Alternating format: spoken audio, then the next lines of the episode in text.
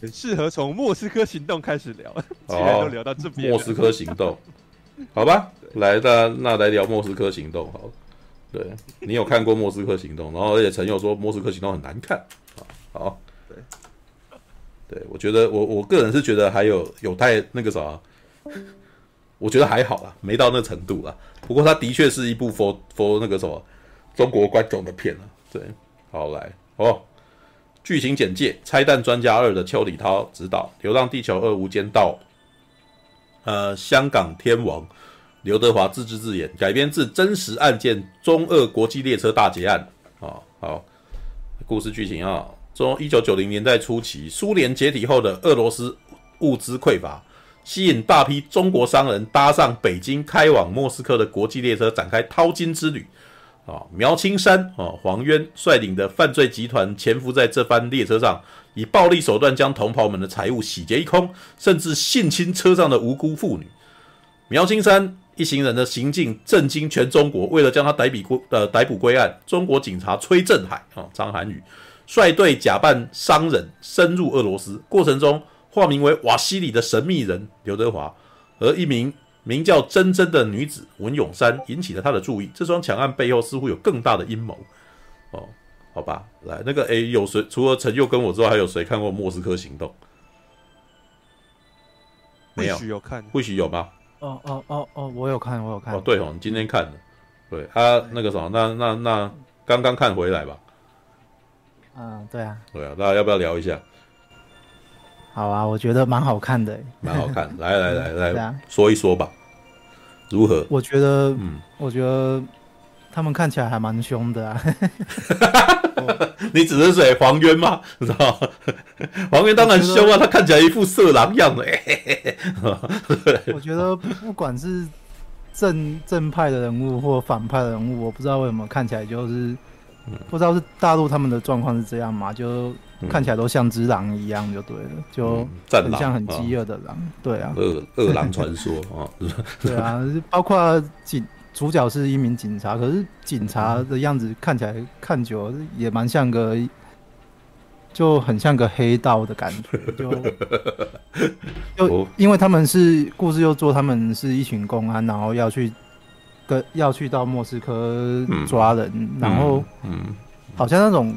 那些警察抓人的感觉，又好像跟当地人的警察好像私底下是瞧好，然后就是看起来很像流氓在抓人，不像是。哦，是啊，对，这这个你有感觉到，我也有感觉到啊。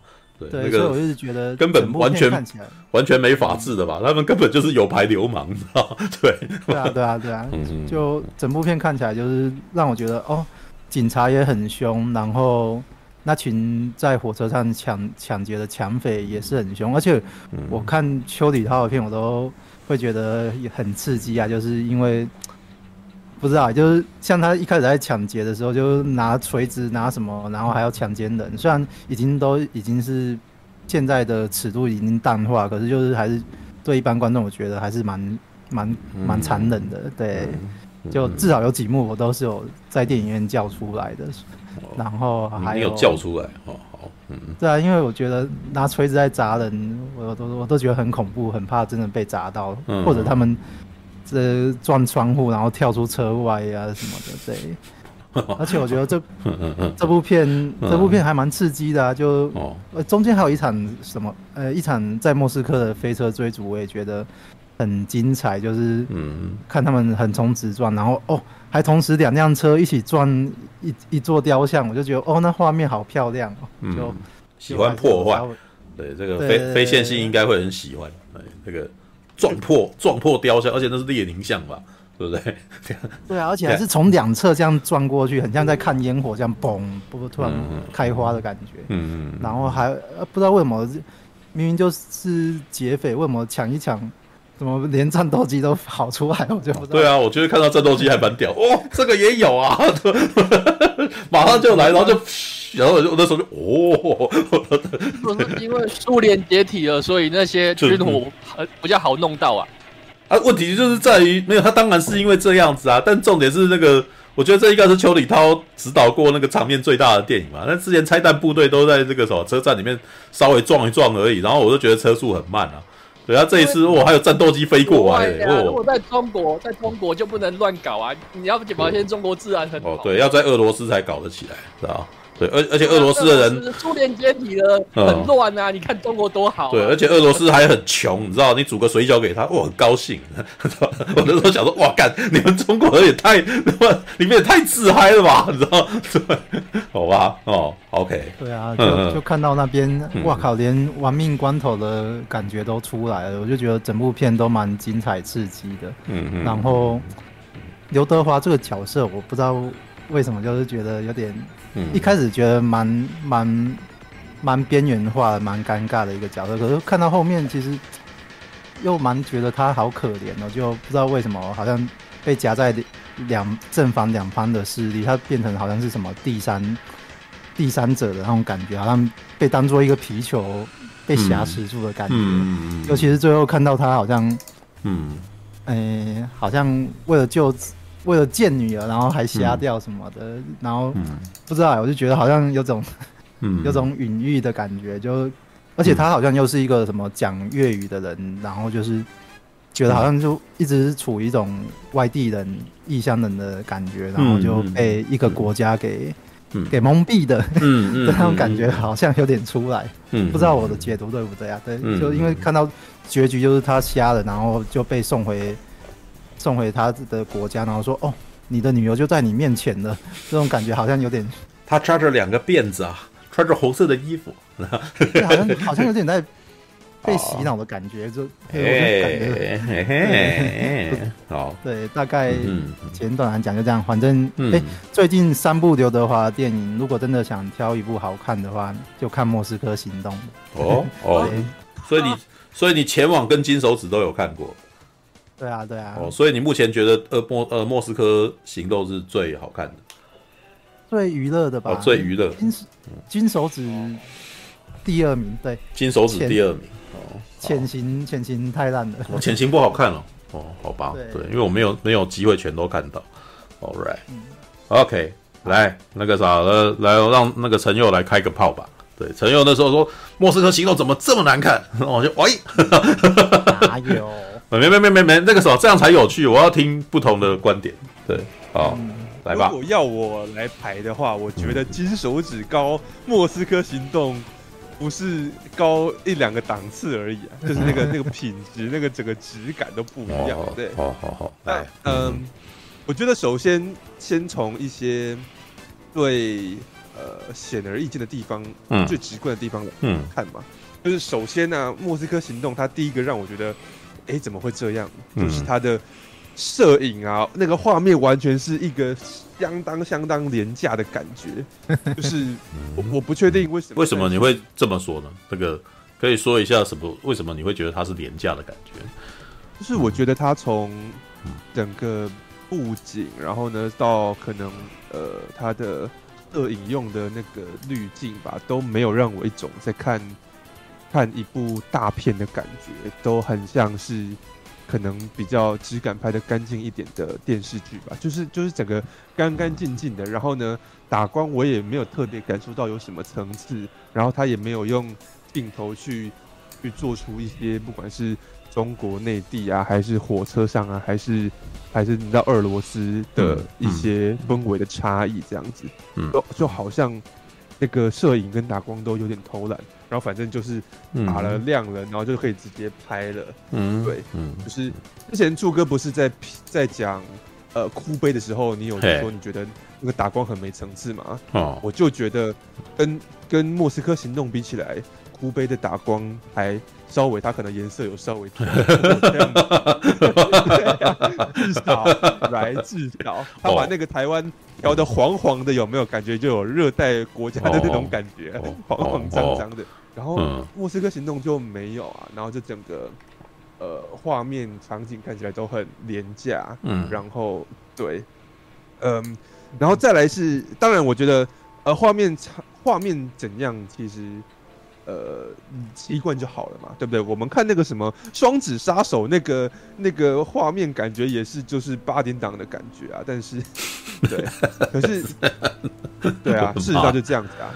呃，对，是，然后但是接下来就是看动作场面了，因为他的电影一开头就是直接告诉你说啊，有一辆从中国到莫斯科的一个直达火车，那个火车车程可能六天，嗯，好，然后呢，所以一开场就是哇，那个呃，可能劫匪，火车上有劫匪嘛，嗯，然后呢，他们一确定 OK 不会火车开车了，不会再有警察了，他们立马啊。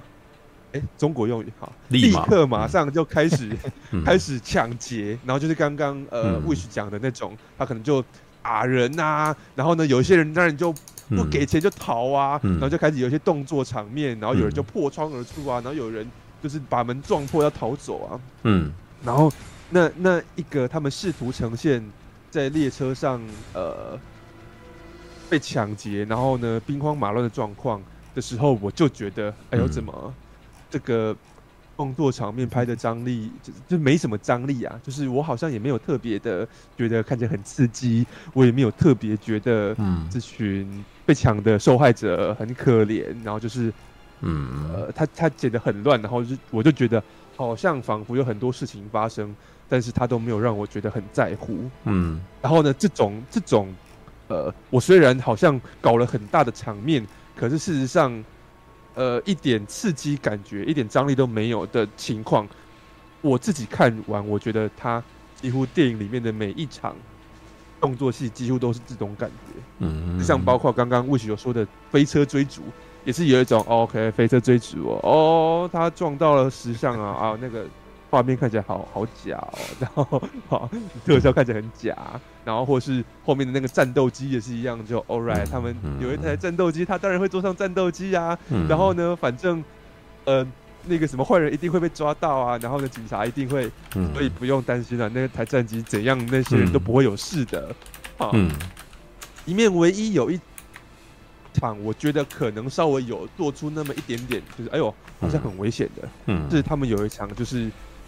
警察他们在地下水道里面要抓坏人，嗯、可是坏人他们每一个都骑着那种越野摩托车，嗯啊，在那个隧道里面穿梭，嗯，所以就是变成你要以肉身去抵挡那个很快的机车骑过来，好，然后呢又会很危险这样子，嗯，然后而且你还可能还追不上，或者人家可能又跑回来要揍你啊，嗯、那一段稍微有那么一点点，我觉得啊，可能可以拍的刺激一点，可是也也是一样，就是那个。画面剪辑的很凌乱，这样子，然后我其实看到后面，会一时之间搞不太清楚，现在这台车它是在什么状况，被哪一个警察追，或者他要去撞哪一个警察，然后很凌乱状态之下，我没有办法搞清楚状况，我就觉得没有，这也他一点点让我开始要有点紧张了，可是也没有，嗯，啊。然后真的，他特技厉害是厉害，可是，嗯，就是也没有让人叹为观止的那种感觉，嗯，对，嗯嗯。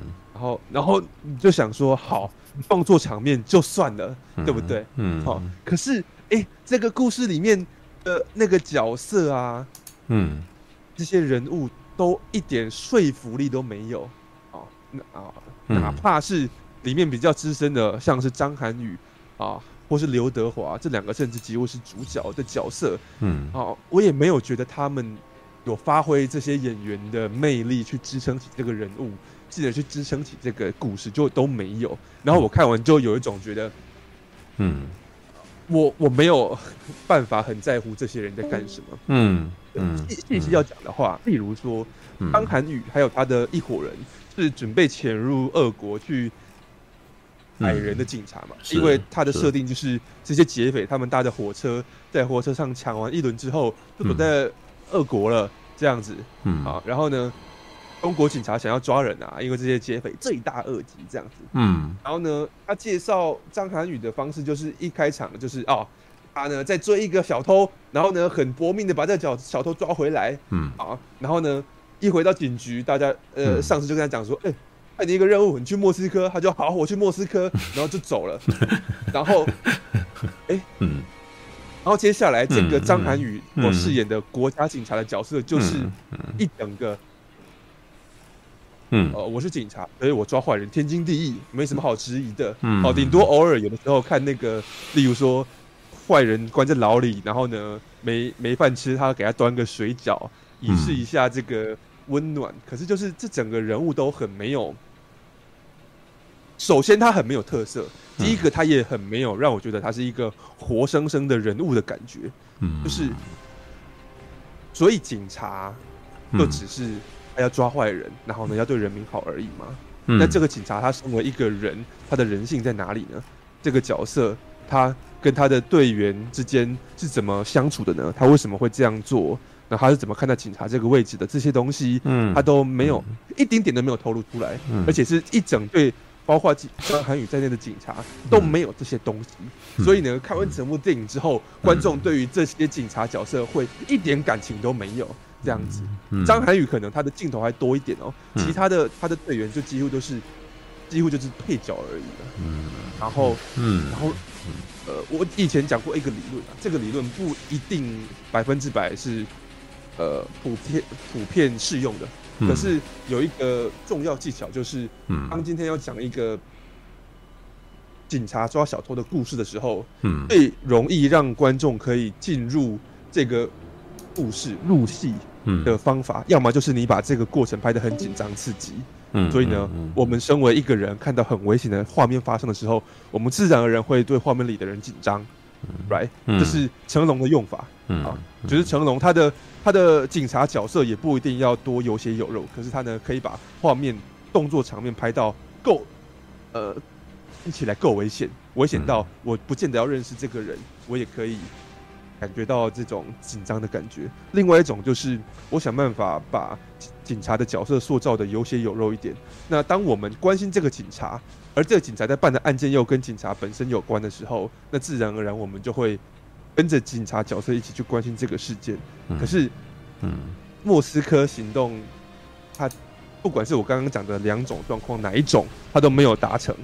所以我就会有一种，我我干嘛要 care 你有没有抓到这些坏人？这干我什么事情呢？嗯哼，对不对？嗯哼，好，嗯哼。那呃，刘德华这个角色也是类似的状况，里面也设置了一个角色，就是这些警察要怎么获得那些罪大恶极的绑匪呃的资讯跟线索呢？哦，原来这个绑匪跟某一个在俄罗斯的走私商人有关，就是刘德华。然后呢，刘德华他虽然是走私犯，感觉也也不见得是什么良民，可是呢，他看起来好像呃。就是警察可以从这边着手去从这条线揪出那一伙犯罪，然后呢，他们就想要去说服刘德华。那发现刘德华哦，原来在国内有一个女儿，他很想见这个女儿，就想要从这点去说服刘德华，所以才会有刚刚 Wish 说的那一个，就是最后结局就是刘德华真的帮了警察，最后呃回去见到女儿了。嗯，但是在这之前，刘德华这个角色也是一样，我们只知道他是走私商人。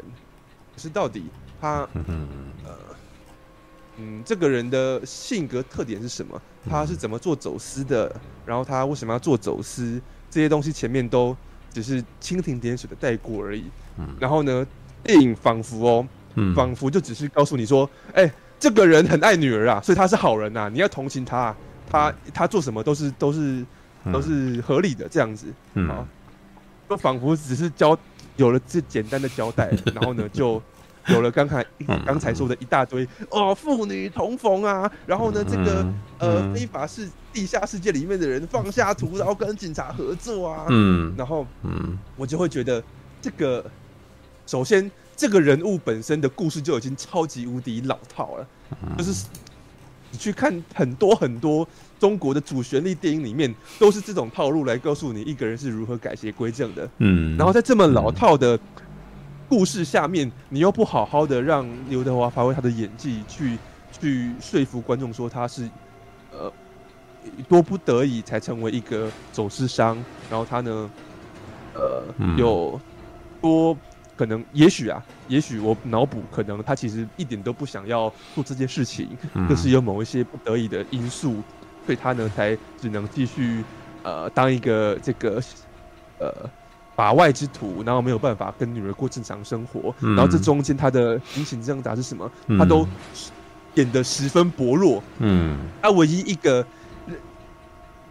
让刘德华发挥演技的地方，嗯、就是刘德华每次只要一看到女儿的相片，然后呢，就会哦有点动容。除此之外。这个角色就没有更多的东西让观众可以去认同他的了。嗯，对。然后，然后你看哦，张涵予警察这条线是电影的主角，刘德华又是另外一个主角，然后这两个主角都一点都没有办法让我觉得关心。那所以我看这部电影，当然就会，当我发现这件事情之后，我就是一个等待电影结束的状态了。这些人 不要啊，什么时候才可以结束？嗯，对，嗯，那。假设假设这部电影只有这些地方失手的话，嗯，那它也就只是一个看完之后没有多大印象的电影而已，嗯。啊，老实说，中国电影这个东西不不少哦。例如说，像林超贤拍的《湄公河行动》，也是差不多的感觉。虽然林超贤他拍《湄公河行动》的时候，那个动作场面可能更精彩一点，嗯，但是人物一样空洞。但是我就是反正看你顺顺。呃，做一些很厉害的场面结束了，嗯，然后故事圆满结束也 OK，我也不会觉得到烂，嗯。可是呢，他呢，另外另外一个让我觉得，嗯，十分就是一直疯狂扣分的部分，就是反派的部分，嗯，就是啊，里面的反派是一群，你可以想象是有一点类似。年纪稍稍微长一点的八加九，他们就是形象就是那种很狂妄、很疯狂的感觉啊，所以呢，呃，就像吴宇说的嘛，就会拍说哇，他们在火车里面为了抢劫，什么事都做得出来啊。那个有乘客跳出火车想要逃跑，他们还硬要把火车停下来，然后追出去，把人家的手指割断，也要拿下那个戒指，啊，就这么嚣张的的的那个盗匪哦，然后他们里面。要大家利益分配不均，啊，哇，直接反目成仇，我直接割喉就把你干掉了，这样子，嗯，就这么一个，呃，他们可能有点想要塑造出，I don't know，也许像，呃，小丑那样子级别的的反派吧，嗯、就是告诉你说，这些人完全是目无法纪，然后完全没有任何一点人性，他们就是糟糕透顶，啊，他们一定得抓到，啊，嗯嗯，他岔出来说一下，也许他们就是以为我只要把坏人给的够坏，那呃警察不不用什么特别的动机去抓坏人也可以合理，也可以说服观众啊。但总之他是这样塑造的，嗯嗯嗯。而且其实电影花了很多很多篇幅去描述这个劫匪团体内部的状况哦，就是里面有一个老大，然后有一个老大的结拜。结拜弟弟，这个结拜弟弟他自己还有个女朋友。嗯，那当这群劫匪他们想要离开莫斯科逃走的时候，嗯、老大为了不希望这个女朋友成为整个犯罪团伙的累赘，嗯、然后他想要把这个呃，希望让弟弟死心。嗯，好，然后就做了一连串动作，里面差一点要闹呃要闹内讧啊。嗯，就其实在这部电影里面，反派的比例跟警察好人这方的比例几乎是一比一这样子。嗯嗯。换句话说，其实你也可以把这部电影里面的这两个反派角色当成是另外一种形式的主角了，这样子。嗯嗯。可是呢，嗯，这这些所谓江洋大盗的角色，他的描述都是你会觉得这一点都不像是在江湖混迹许久的。犯罪分子会做出的行为，嗯，好，他们一点都不像恶贯满盈的江洋大盗，他们更像是一群没有带脑的屁孩，对不对？嗯、例如，例如刚刚讲到的、嗯、这个老大，他呢想要摆脱掉这个女友，嗯、让让自己的结拜弟弟死心，嗯、这样他们才可以毫无挂牵挂的远走高飞。嗯，然后里面就演了这么一段，嗯、就是老大呢趁着弟弟不在的时候，嗯、去敲他们家的家门，然后进去，反正对了这个女朋友说了一大堆，嗯。威胁的话，然后就把他强暴了。对，下一幕就是弟弟回来，发现 哈，我的女朋友怎么被强暴了？老大，你这样子给我做，就是对不起我的事情。然后就拿枪指着他。嗯，对。然后，然后当然后来，我我特别，我觉得特别特别明显的，就是女朋友被强暴的那个画面。为什么？因为他哭在那边，然后内裤放在那个，有一件内裤放在被子外面，说：“哎，你摆的真真是有够明显的，啊，而且很正的，就是唯恐怕那个中国大陆的观众完全看不懂的感觉。哎呀，那边有一件内裤，他一定干他，你知道吗？感觉起来就是这个样子，啊，对，哦。但是问题是，接下来那个弟弟他发现自己的老大玷污了自己女友的时候，嗯。然后他拔出枪，嗯，结果老大这时候反过来说服他说：“哦，我跟你是结拜多年的兄弟耶，嗯。要跟我走啊。”这样，嗯 嗯，那当然因为这一个拖延，那那个女友呢，她呢就嗯。跳窗逃走了。嗯，然后接下来就是因为这个女友跳窗逃走，跑去找警察告密，才有后面警察可以抓到劫匪的情节。可是刚刚那一那一整串嗯。呃强盗团体内讧的戏，就让我觉得哇，这个好像不太对哦。嗯就是首先，嗯，如果你真的是一个敢公然在火车上面这样打人啊，然后割人家手指的这种超级坏的坏蛋的话，嗯你想要摆脱这一个也没有身份、也没有手无缚鸡之力的弱女子，你怎么会强奸她就好了呢？嗯你怎么会没有想到自己把她干掉，让自己的弟弟彻底死心呢？你强暴他完，放他在那边干什么呢？就让他有机会逃走了，这很奇怪吧？嗯嗯，然后再来就是这个弟弟，他好说歹说也是这个犯罪团伙的其中一人嗯啊。你自己的女朋友被被还是你的兄弟哦强暴了。嗯你那不只是羞辱感，可能还有被背叛的感觉。你怎么可能会人家一句“我们是结拜多年的兄弟”啊，你就放了他呢？嗯嗯嗯，如果这么有办法克制自己的情绪的话，你还要去当一个在火车上面哦割人家手指啊，在狼头敲人家的劫匪吗？呃呃呃呃，而且重点是这样子就算了，你顶多可以解释成：哎呀，这个弟弟也许呃他呢真的跟老大有很深的情感羁绊，所以他呢不忍对自己的大哥下手。嗯。但是呢之后又有一又有一场戏就更迷惑了，就当他们发现哇这个女朋友嗯跑去跟警察告密，哇这个弟弟亲自跑去暗杀他的他的女友、欸，哎，然后就会有一种哈，你前面才因为你的女友跟呃被强暴，然后呢你气得要拿枪指着你的老大，结果后来呢就直接啊、嗯毫无犹豫的就去把你的女友割喉了。嗯。那你到底是爱他还是不爱他呢？嗯。你如果不爱他的话，你前面发这么大火干嘛？嗯。那如果你真的爱他的话，你后面怎么会割喉割的这么心安理得呢？嗯，然后就觉得这一群人都，首先他不太符合我对于一个可能经验老道的呃犯罪团伙的想象，因为他们、嗯。他们在某一些事情的处理方面，例如说是不是呃被避免被警察跟踪啊之类的这些技巧，嗯。都会觉得他们应该是蛮有经验的犯罪集团。嗯，如果是犯罪集团的话，怎么会有前面这么多不合逻辑的事情呢？嗯，而且这些事情既不符合一个老江湖犯罪者的行事作风，他甚至我我也觉得用一般人的情感角度来理解，就觉得很怪，就是一点都没有说服我去认同这些角色。嗯。然后，然后他们这几个人仿佛要做的事情就是嗯。摆出坏人的样子，嗯，然后那个坏人的样子合不合理、符不合、符不符合逻辑不重要，因为他们就只是坏人而已。嗯。对啊，嗯。就是你他们做的太多事情，要找 bug 都可以找了，嗯，但是你就算不刻意去挑毛病，你也会觉得嗯没有你没有办法说服我他们是坏人。对，然后所以每次只只要电影演到他们的戏，嗯，然后看这些长得还还帅帅的哦，嗯。帅帅的年轻人在那边装狠啊、嗯。耍坏啊，就会觉得特别的坐立难安，就是好尴尬，怎么会？会这么的糟？这个剧本、啊，我不怪演员哦，因为我觉得演员他们演的并没有到差，嗯，虽然没有好到可以把不合理的剧本变得比较合理，可是他们他们就是完成他们的工作，但是那个剧本写起来就是，哎呦，好差哦，怎么会这样写剧本？然后呢，你这部电影也是。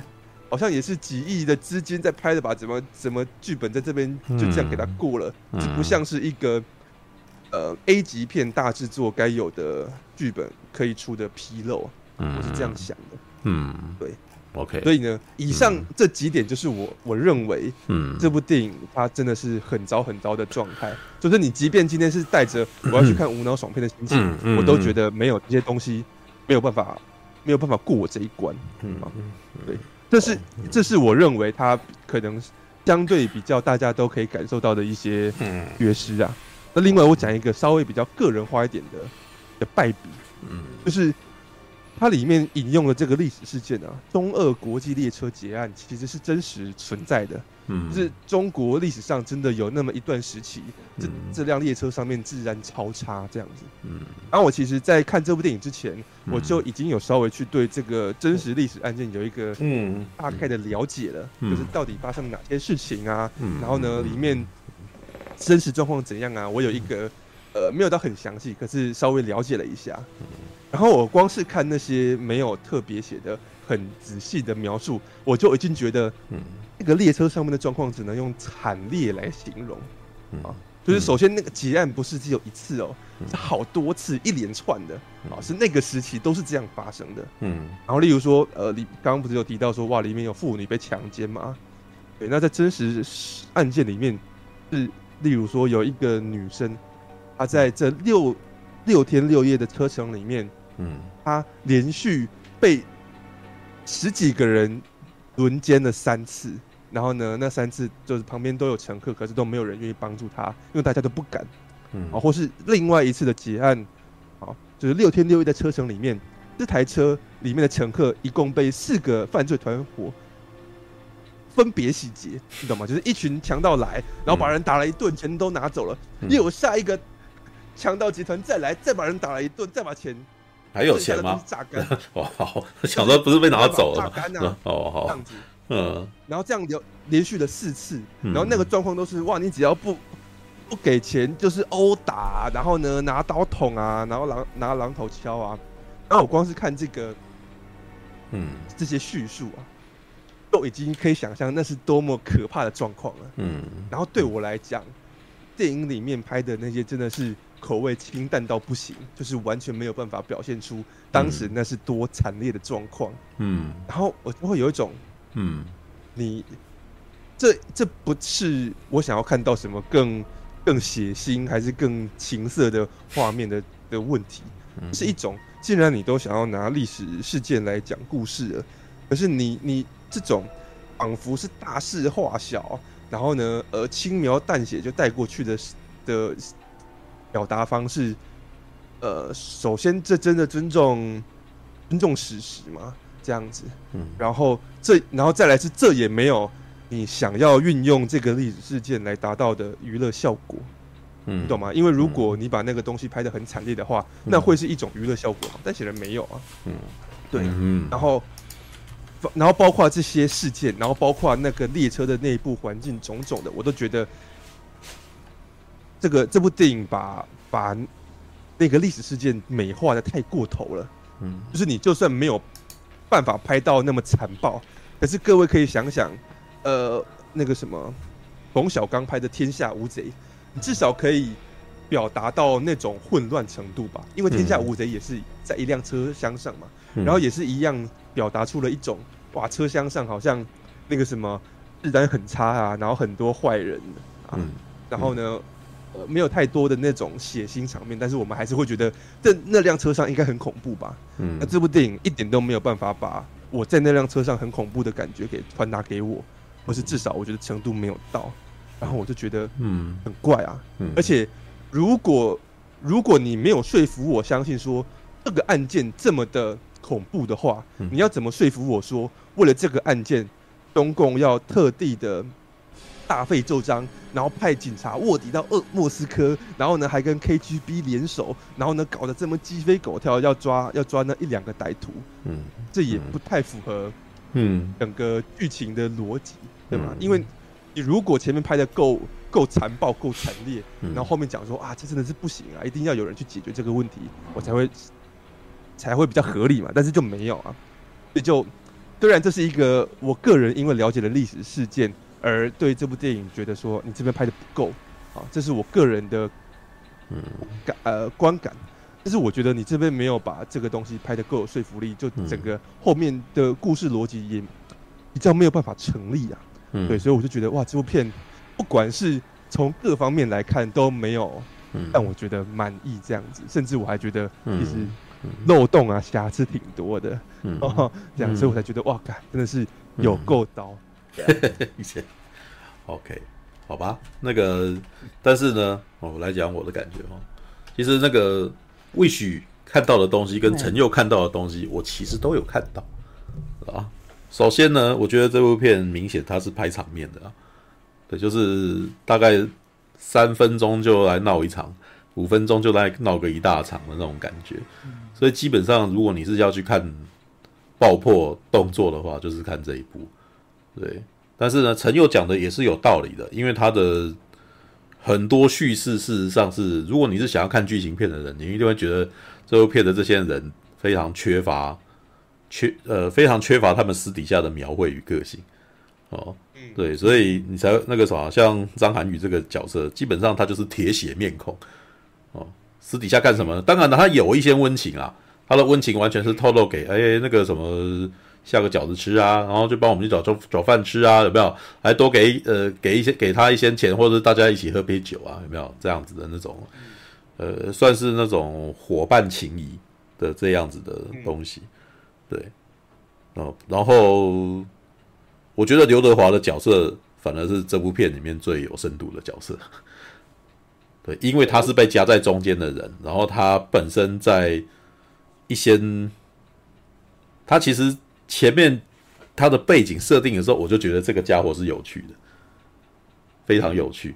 对，但是这个其实是有点，我在看完了以后，我在想了想，才会越想越觉得很有趣。这这一点可能是陈佑没有注意到的地方，因为哦，九三大劫案哦，一九九三年呢、啊，他这前面其实有点刻意铺这个时代感，你知道吗？放流行歌啊，然后什么东西的啊，然后可是你知道。一九八零年代末到一九九零年代初，哈的犯罪，在中国那个地方的犯罪事件频传，真的是频传，你知道吧？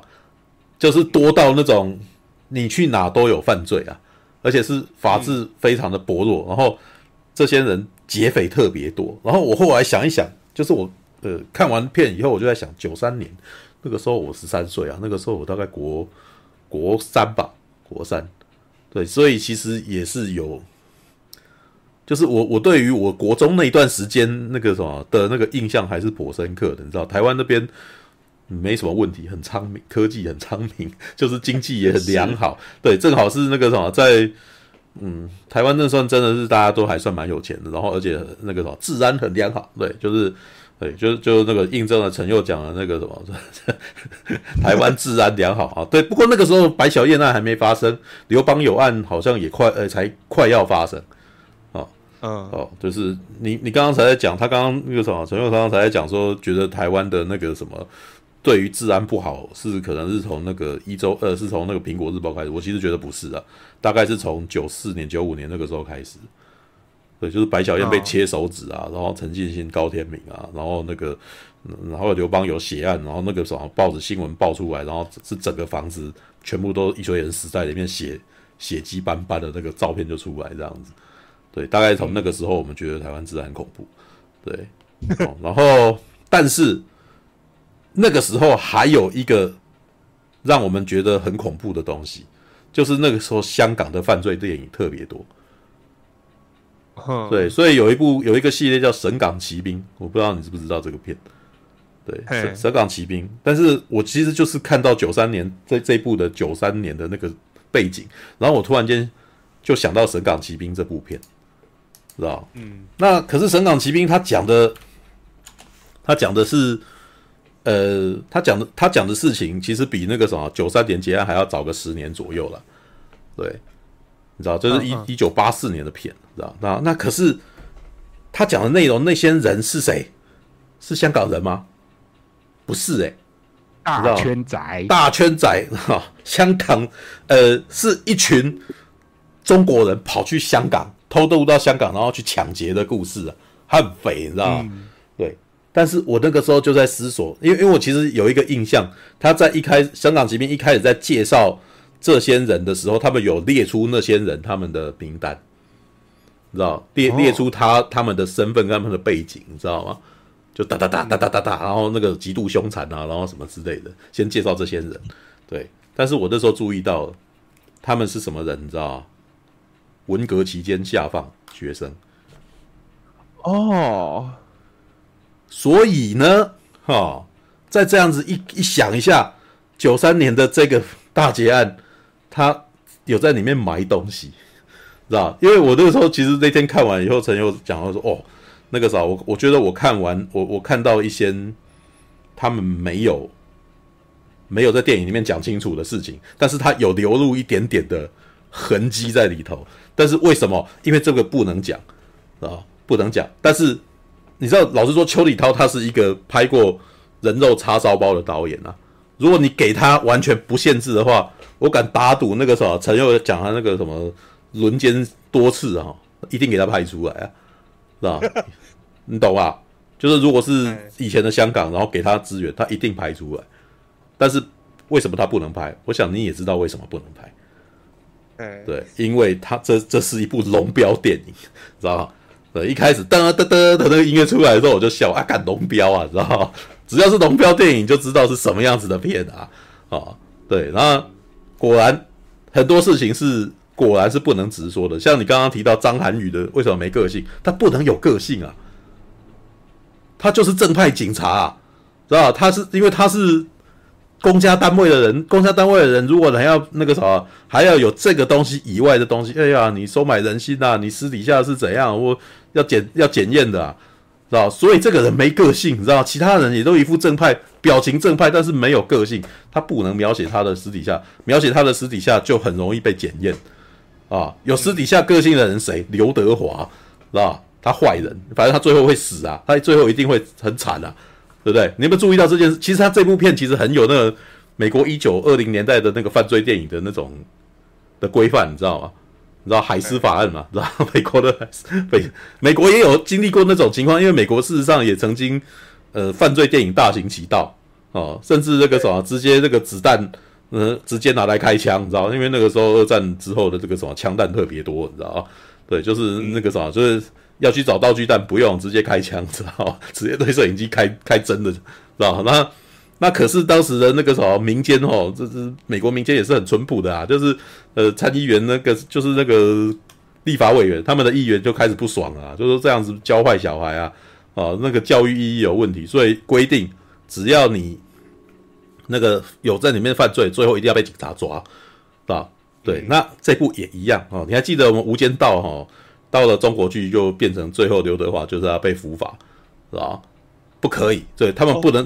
对啊，你去查一下《无间道》里面那个梁朝伟最后不是死了吗？啊，刘德华是一个那个啥卧底，那个啥犯罪罪犯黑帮派去卧卧底在警察里面的一个的犯罪分子嘛，所以他会被抓去关。所以他中国版的上映版本就是在最后那个啥刘唐梁朝伟死了以后，然后接下来他从电梯里面出来，就是有两个警察把他带走，知道会有这样子的镜头，这样才可以在中国上映啊啊。所以我那时候一看的时候就说，嗯，刘德华演一个这样子的人，他最后一定不会善终。果然是没善终，知道吧？没有，他让他生不如死啊，知道他让他们不会死掉啊，但是也没有办法看到他的女儿有没有？哦，他最后还有一幕镜头是两只血，那个什么，呃，血泪，你知道，从从那边流下来，知道，就是因为他里面最后一幕不是三方威胁吗？张涵予拿着枪，然后那个坏人，那坏人是谁演的？忘记了，就是拿着枪，然后梁朝伟在那边杀了他，杀了他。那个时候我要见我女儿，保护我女儿，杀了他，然后就有开枪，不是在他眼睛附近开火吗？所以他就瞎了吧？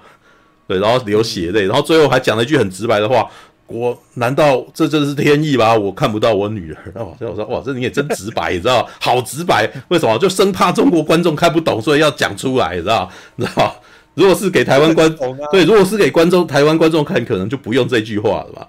对，但是对啊，对，莫斯科行动里面有非常多是给，呃，完全是拍给中国观众看，中中国观众看的，就是不怕他们看不懂，知道？所以就还会有台词说我们已经到哪里，然后他现在又去哪里，然后就会有一个这样子的镜头，然后接下来才才会出发，你知道吗？其实是呃，以常看电影的人来讲，那那是没有必要的戏啊，知道？那硬一就硬要讲。知道对，好，但是嗯，你知道，我我从看到龙标我就知道是怎么回事，所以就他们必定，他们绝对是会这样子的啊，就是，哎，这是这是拍给拍给他们看的，我们不是给我们看的，对，所以我就就怕死了，你知道那好，那刚刚讲的他不能说的事情，然后呢，就连那个什么那个悍匪本身也有这样子的一则新一一则故事，你有没有注意到？如果张涵予他们这些人，他们都没有他们的私生活，对吧？嗯。可是坏人们的私生活特别多，对对不对？还有强奸戏嘛，对不对？然后还有喜欢听音乐嘛，对吧？对，还有最后要被伏法的时候，还要讲说：“哎呀，我的爸爸天性特别脆弱，然后我喜欢音乐是他教我，有没有？有没有这一则？有没有这一段故事？为什么他特别要讲？有没有想过为什么特别要讲？你有没有想过？原本想，哎，你你要说什么？对，我想要看看你怎么推论。原本只是想说，这就是，嗯，他们。他们知道有一些观众会对于我把反派人物塑造的有血有肉这件事情会给予很高的评价，嗯，所以他们用这种十分偷懒的方式让反派说出：“哎呀，其实我也有一个悲惨的过去啊！”想要靠这种方式来拉高分数，这样子。没有没有没有，来像我觉得不是，对我我自己觉得不是的。你要去了解中国的背景，这一群人会当悍匪，什么原因？他们有工作，为什么？他们如果有工作，有有有那个什么，有收入，他们为什么要去当悍匪？老实说，他们会当这一段，其实是在讲他们会当悍匪是走投无路，嗯，对吧？里面还有提到一段刘德华当年为什么会跟他去认识的嘛？对，然后那段事情其实也是真实事件，知道？他讲说他们挖挖地道，你知道吗？挖到对岸然后走私，这个这个我其实曾经看过这一段故事啊。对，他把这两段真实事件把它串在里面，你知道吗？可是为什么他要挖地道去走私？事实上他没有讲，知道，但他也不敢真的全讲。事实上，就是因为中国在地的人过得很痛苦，所以他们才被逼到要去当悍匪。嗯，对。那这一段那个什么，那个坏人，最大最坏的那个人，他突然间跟你讲，突然间开始讲他爸爸的事情。那你有没有注意到他的音乐是他爸爸教给他的，拉小提琴，是吧？我记得。哎，那你有没有想过，在文革年代，一个会拉小提琴的爸爸死掉，什么原因？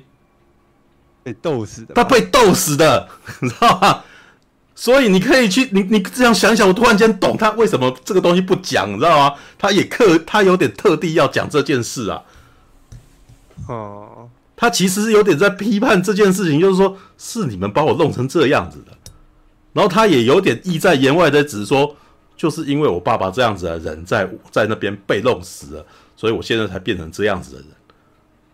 嗯，然后再加上刘德华，刘德华最后面那个他跟他女儿的事，我其实也许有看一点，看出一点点，看出一点点氛围来，知道吧？邱礼涛这个人齁。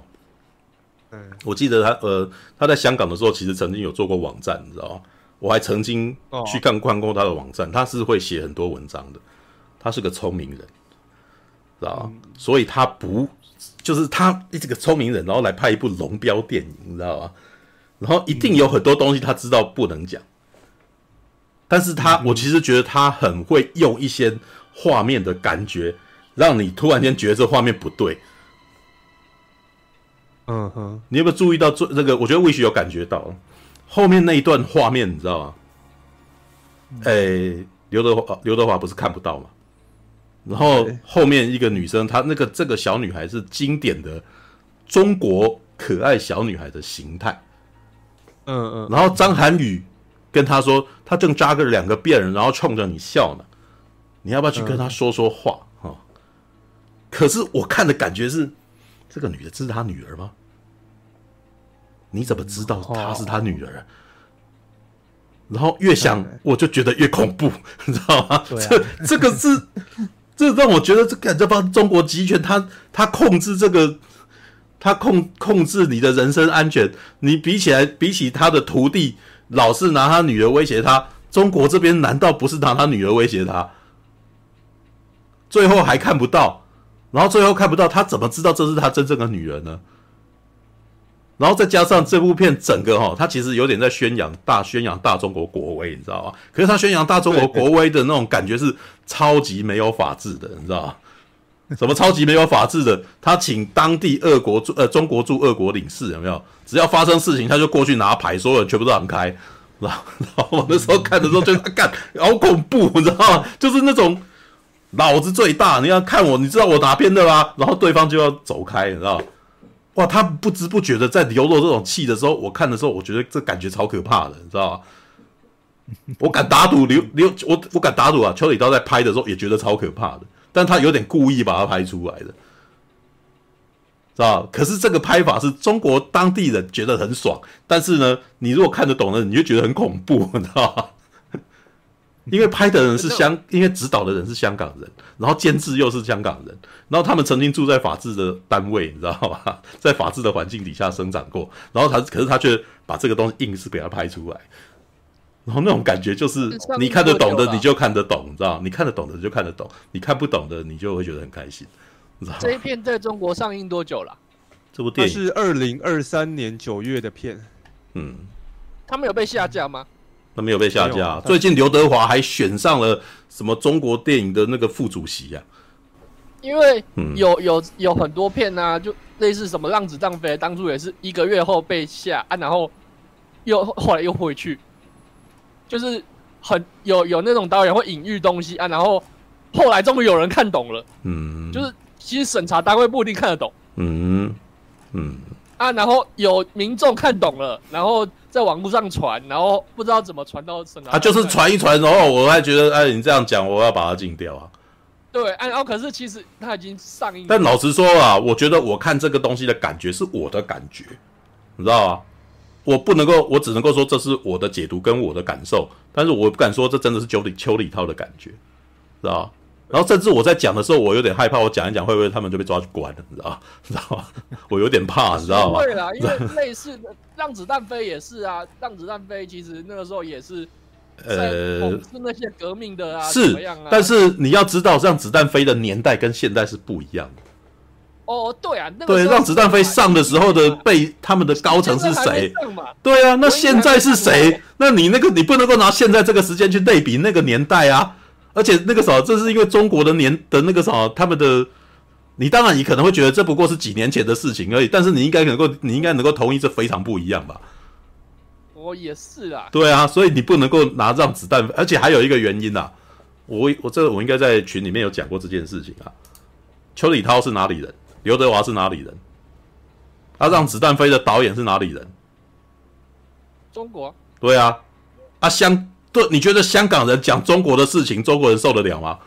呃，没有，我觉得，我觉得那个是真的是年代问题，因为姜文之前、嗯、之前就被那个禁过好几次了。嗯，没有，因为因为我有看到一个说法啦，你知道，中国人还是分内外的。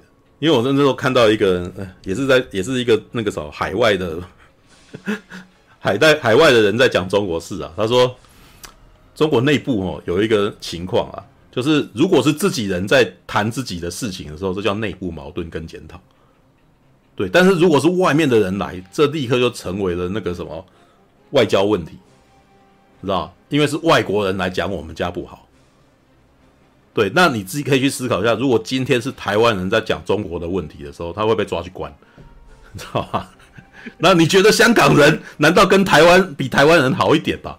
啊，难道跟台湾人是是不一样的吗？我其实觉得在他们眼中，香港人仍旧是外人啊，知道？而且你要讲九三年的时候，刘德华在哪？知道？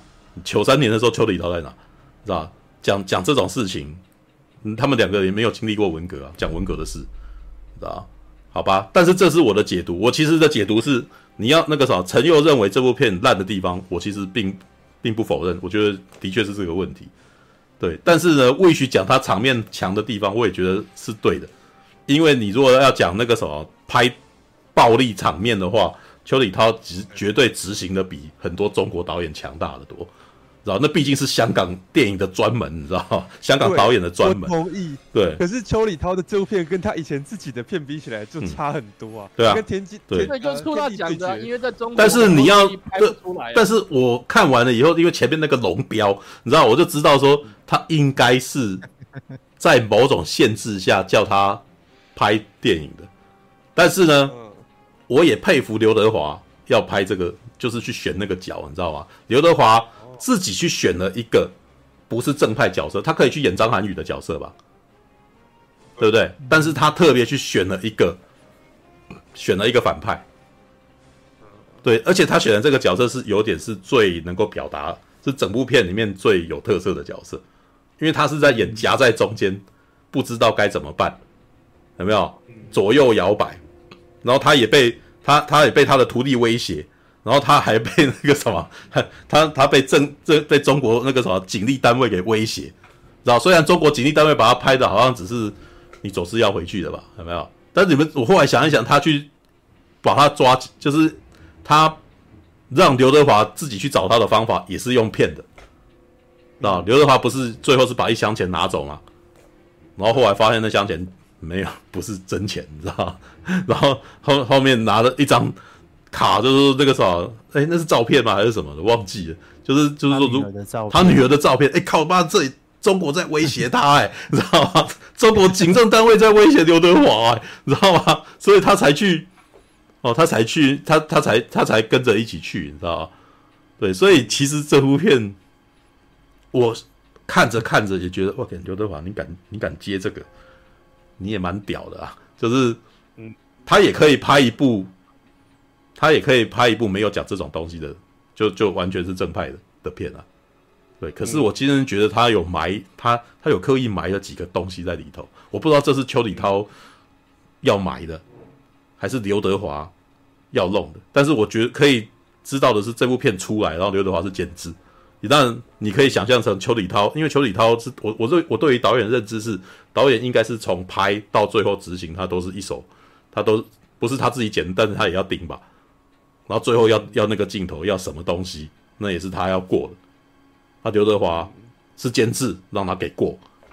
那这两个人应该在某种程度上是有点默契的，是吧？嗯、就是他里面有一些意在言外的意思，然后是一部呃，for 中国的的那个什么票房片，知道吧？嗯、对，所以我觉得有趣，我也觉得他有点他有点埋东西，当然埋的不多。埋的不多，但是我觉得我从里面看到一点东西。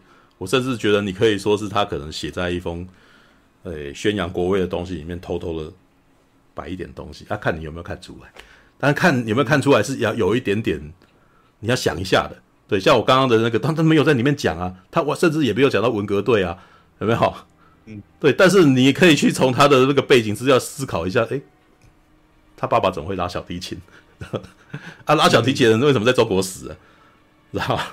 对，那个一定有问题，知道吗？对，然后不过呢，我再讲一点，我自己觉得这可能是邱礼涛本来的问题。老实说，哦、我觉得这部片的那个音响效果很糟糕，知道吧？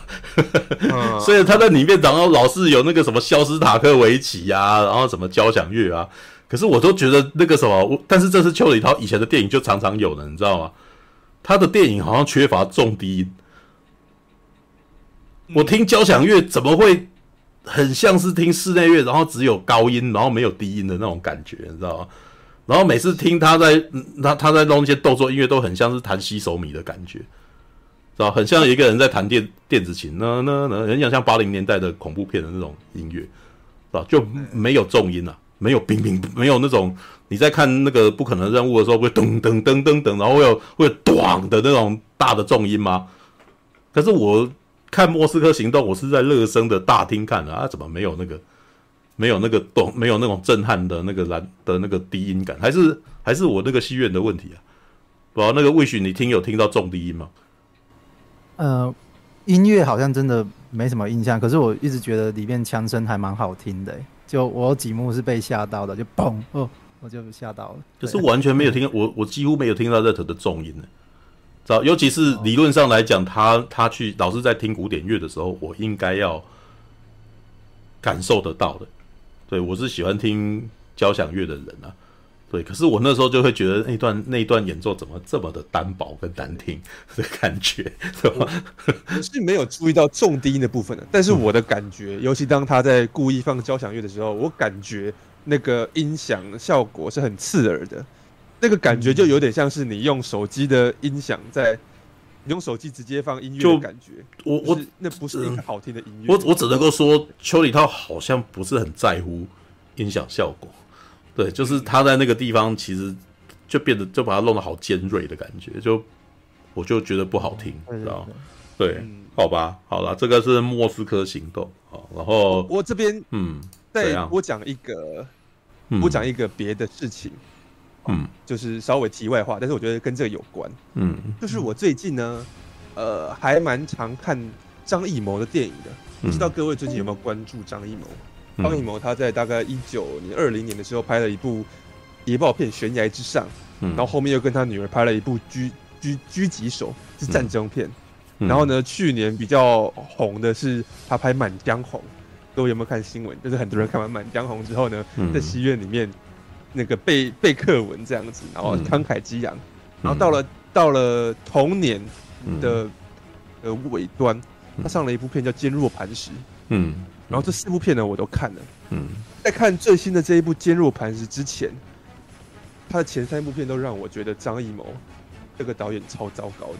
因为前面三部片张艺谋每一部都在对中华民族以及中共政府歌功颂德。嗯，就是例如说《坚》呃那个什么《悬崖之上》那部谍报片。嗯，你会想象说理论上谍报片，尽管里面当然会牵涉一些爱国主义的事情。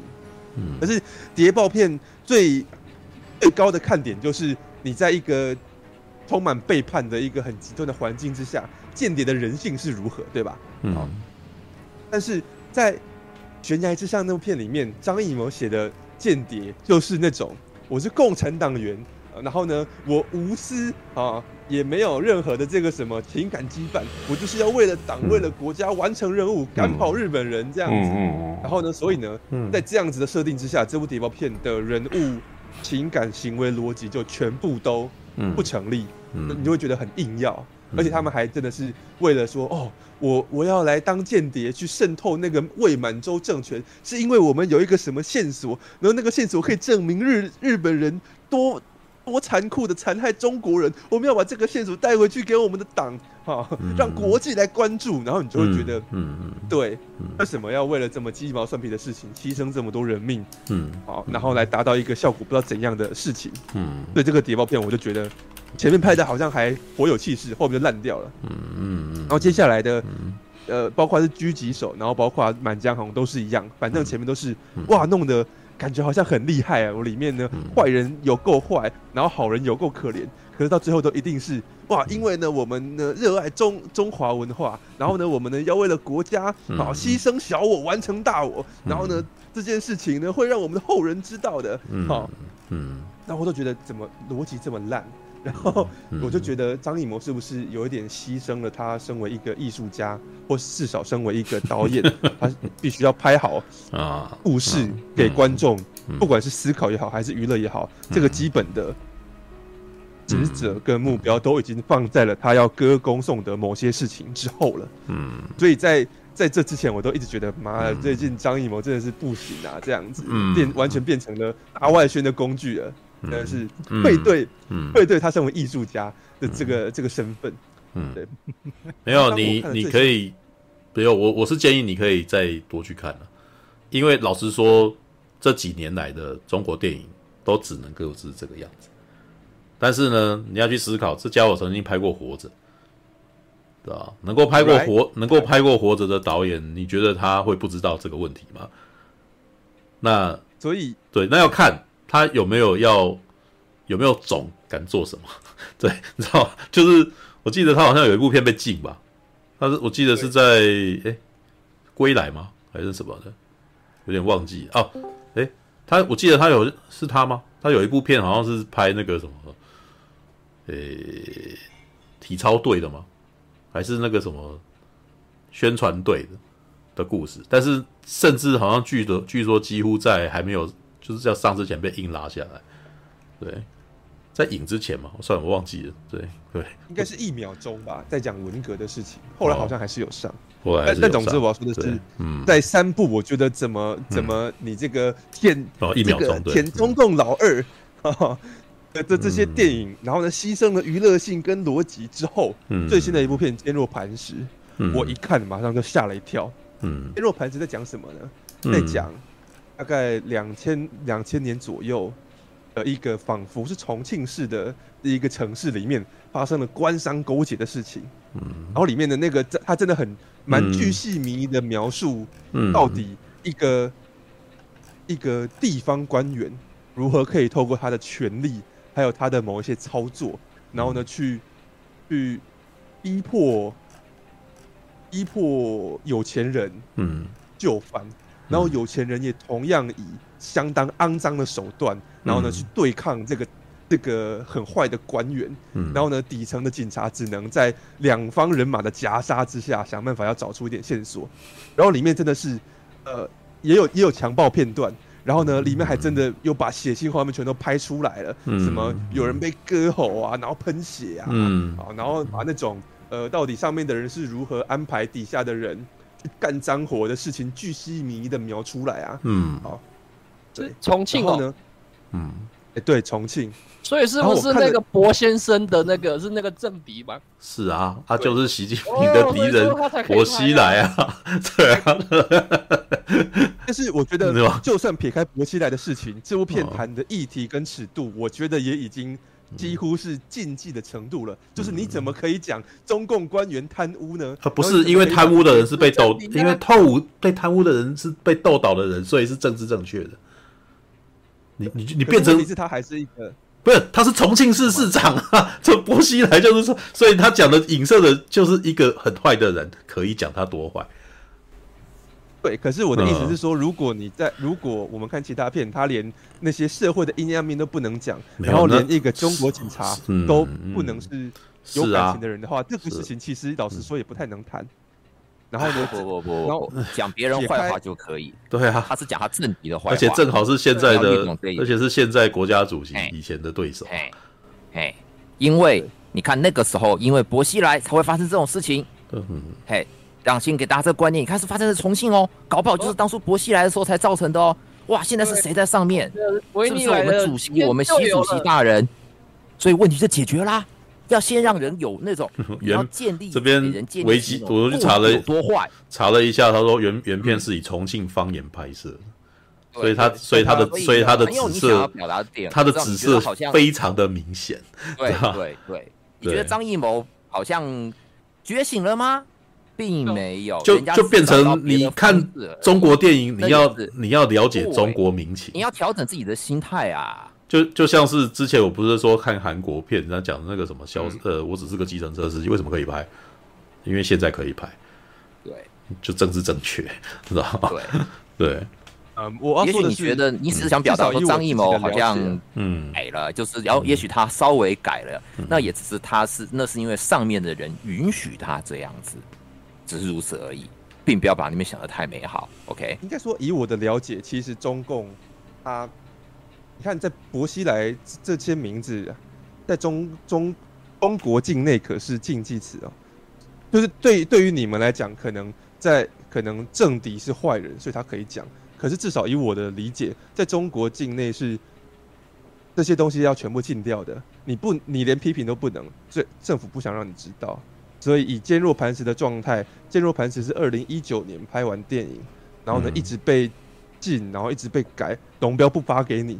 然后一直到了二零二三年才上映的，嗯，所以合理的推测是，为什么他要中间拍什么悬崖之上啊、一秒钟啊、满江红来歌功颂德，很有可能是因为，嗯，张艺谋为了要让坚若磐石可以上，我中间先交功课，对你宣誓忠诚，然后呢，同时也把里面的东西尽量改到，让不会觉得，嗯，就是不会太紫色太明显。才上的，对，然后同时也让里面一些比较大尺度的画面可以放，对不对？就像就像是那个什么，真的可以喷血啊，真的可以直接拍尸体之类的，对。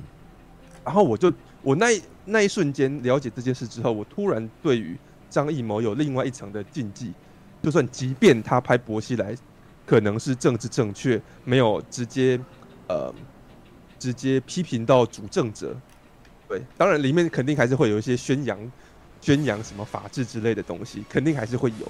可是我觉得，以如果真的是这样的操作的话，张艺谋至少，我为了要让我希望让观众可以看到的东西呈现在观众眼前，然后呢，我前面先先稍微屈服，但重点是我我希望被你们看到的东西一定要在你们面前呈现。然后呢，妥协妥协的部分尽量减少。哦，你你不要让我把那些东西剪掉，但是我另外拍几部片来。跟你示好好不好？然后我突然觉得，如果一个艺术家愿意为了这件事情稍微妥协一点的话，好像也值得尊敬。对，然后然后所以老实说，我当时在看《莫斯科行动》的时候，我有那么一点点觉得，如果人家呃，就是就是这是人家张艺谋做的方式，然后这是你邱礼涛做的方式，我就会觉得哇，那好像认真要说。呃，谁是妥协更多的话，我会觉得邱礼涛妥协的更多一点点，因为刚刚那些影射其实，呃，嗯，虽然半明叔这样讲，可是在你讲之前，我自己是没有没有往那方向，对啊，你没有往那个，我我也觉得你没有往那个方向走，所以我才会，我所以才会说呀，对啊，我认为可能大部分的人都不会往那方向特别想到这样子，对啊，台湾人都不会啦，台湾人都不会啦，对。就 by the way，神港骑兵哦，再回头思考一下神港骑兵，为什么叫神港骑兵？你知道吗？因为他们是红卫兵，他们本来是红卫兵。什么意思？呃，简单的说，这个要念一些历史才会了解一些历史背景才会知道。因为在文革期间，很多年轻人都不念书了，然后都跑去参加斗争，所以到最后他们在年轻的时候没有接受教育，然后接下来。等到文革结束之后，他们也没有什么专业知识，就变成了流氓。然后接下来中国的经济就萧条，深港骑兵才会出去当悍匪。嗯，对啊，主要的问题是习近平是主打毛泽东策略的。嗯，所以在这个时间点讲这件事情是有点意在言外的。对，然后至于你所提到的说，你觉得。张艺谋跟邱礼涛的差别，张艺谋跟邱礼涛差很多啊。嗯哼，张艺谋可是中国人啊，邱礼涛是香港人啊，这是这是差很多的哦。你在我本地可以用的资源，你也不想想看，张艺谋其实名声大到在中国本地是名声大到，他有举办过那个什么奥运的什么主那个什么导演主席什么的。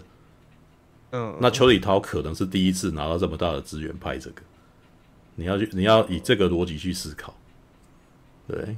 然后邱礼涛，其实我觉得他在香港也是蛮可怜的。嗯哼，你应该知道邱礼涛他身体有残疾吧？嗯，他是一个身体有残疾，可是他还是能够工作做到当导演的人。嗯，所以我其实觉得他有是，我我个人是觉得他是很辛苦的啦，知道？嗯，那。呃，我个人是觉得邱礼涛在刘德华找他拍《拆弹部队二》之前，诶，他之前那是吧？我记得就是这一部吗？《拆弹专家二》之前，《拆弹专家二》哦，对对对对，我记得我一开始看是看《扫毒二》啦。之前邱礼涛是比较属于独立电影导演，至少在他帮跟黄秋生合作那一部叫做什么？我还记得那一部还是有标榜那个什么，继人肉叉烧包之后又一巨献什么之类的。失眠吗？失眠，失眠，失眠，就失眠那是也是走猎奇路线割老二的。嗯嗯嗯。对，在那个时候，《失眠》这部电影也是一部相当低成本的，然后走猎奇的风格的片。也就是说，在那个时候，邱礼涛是没有资源的导演，他能够开始拿到比较大，然后又去拍。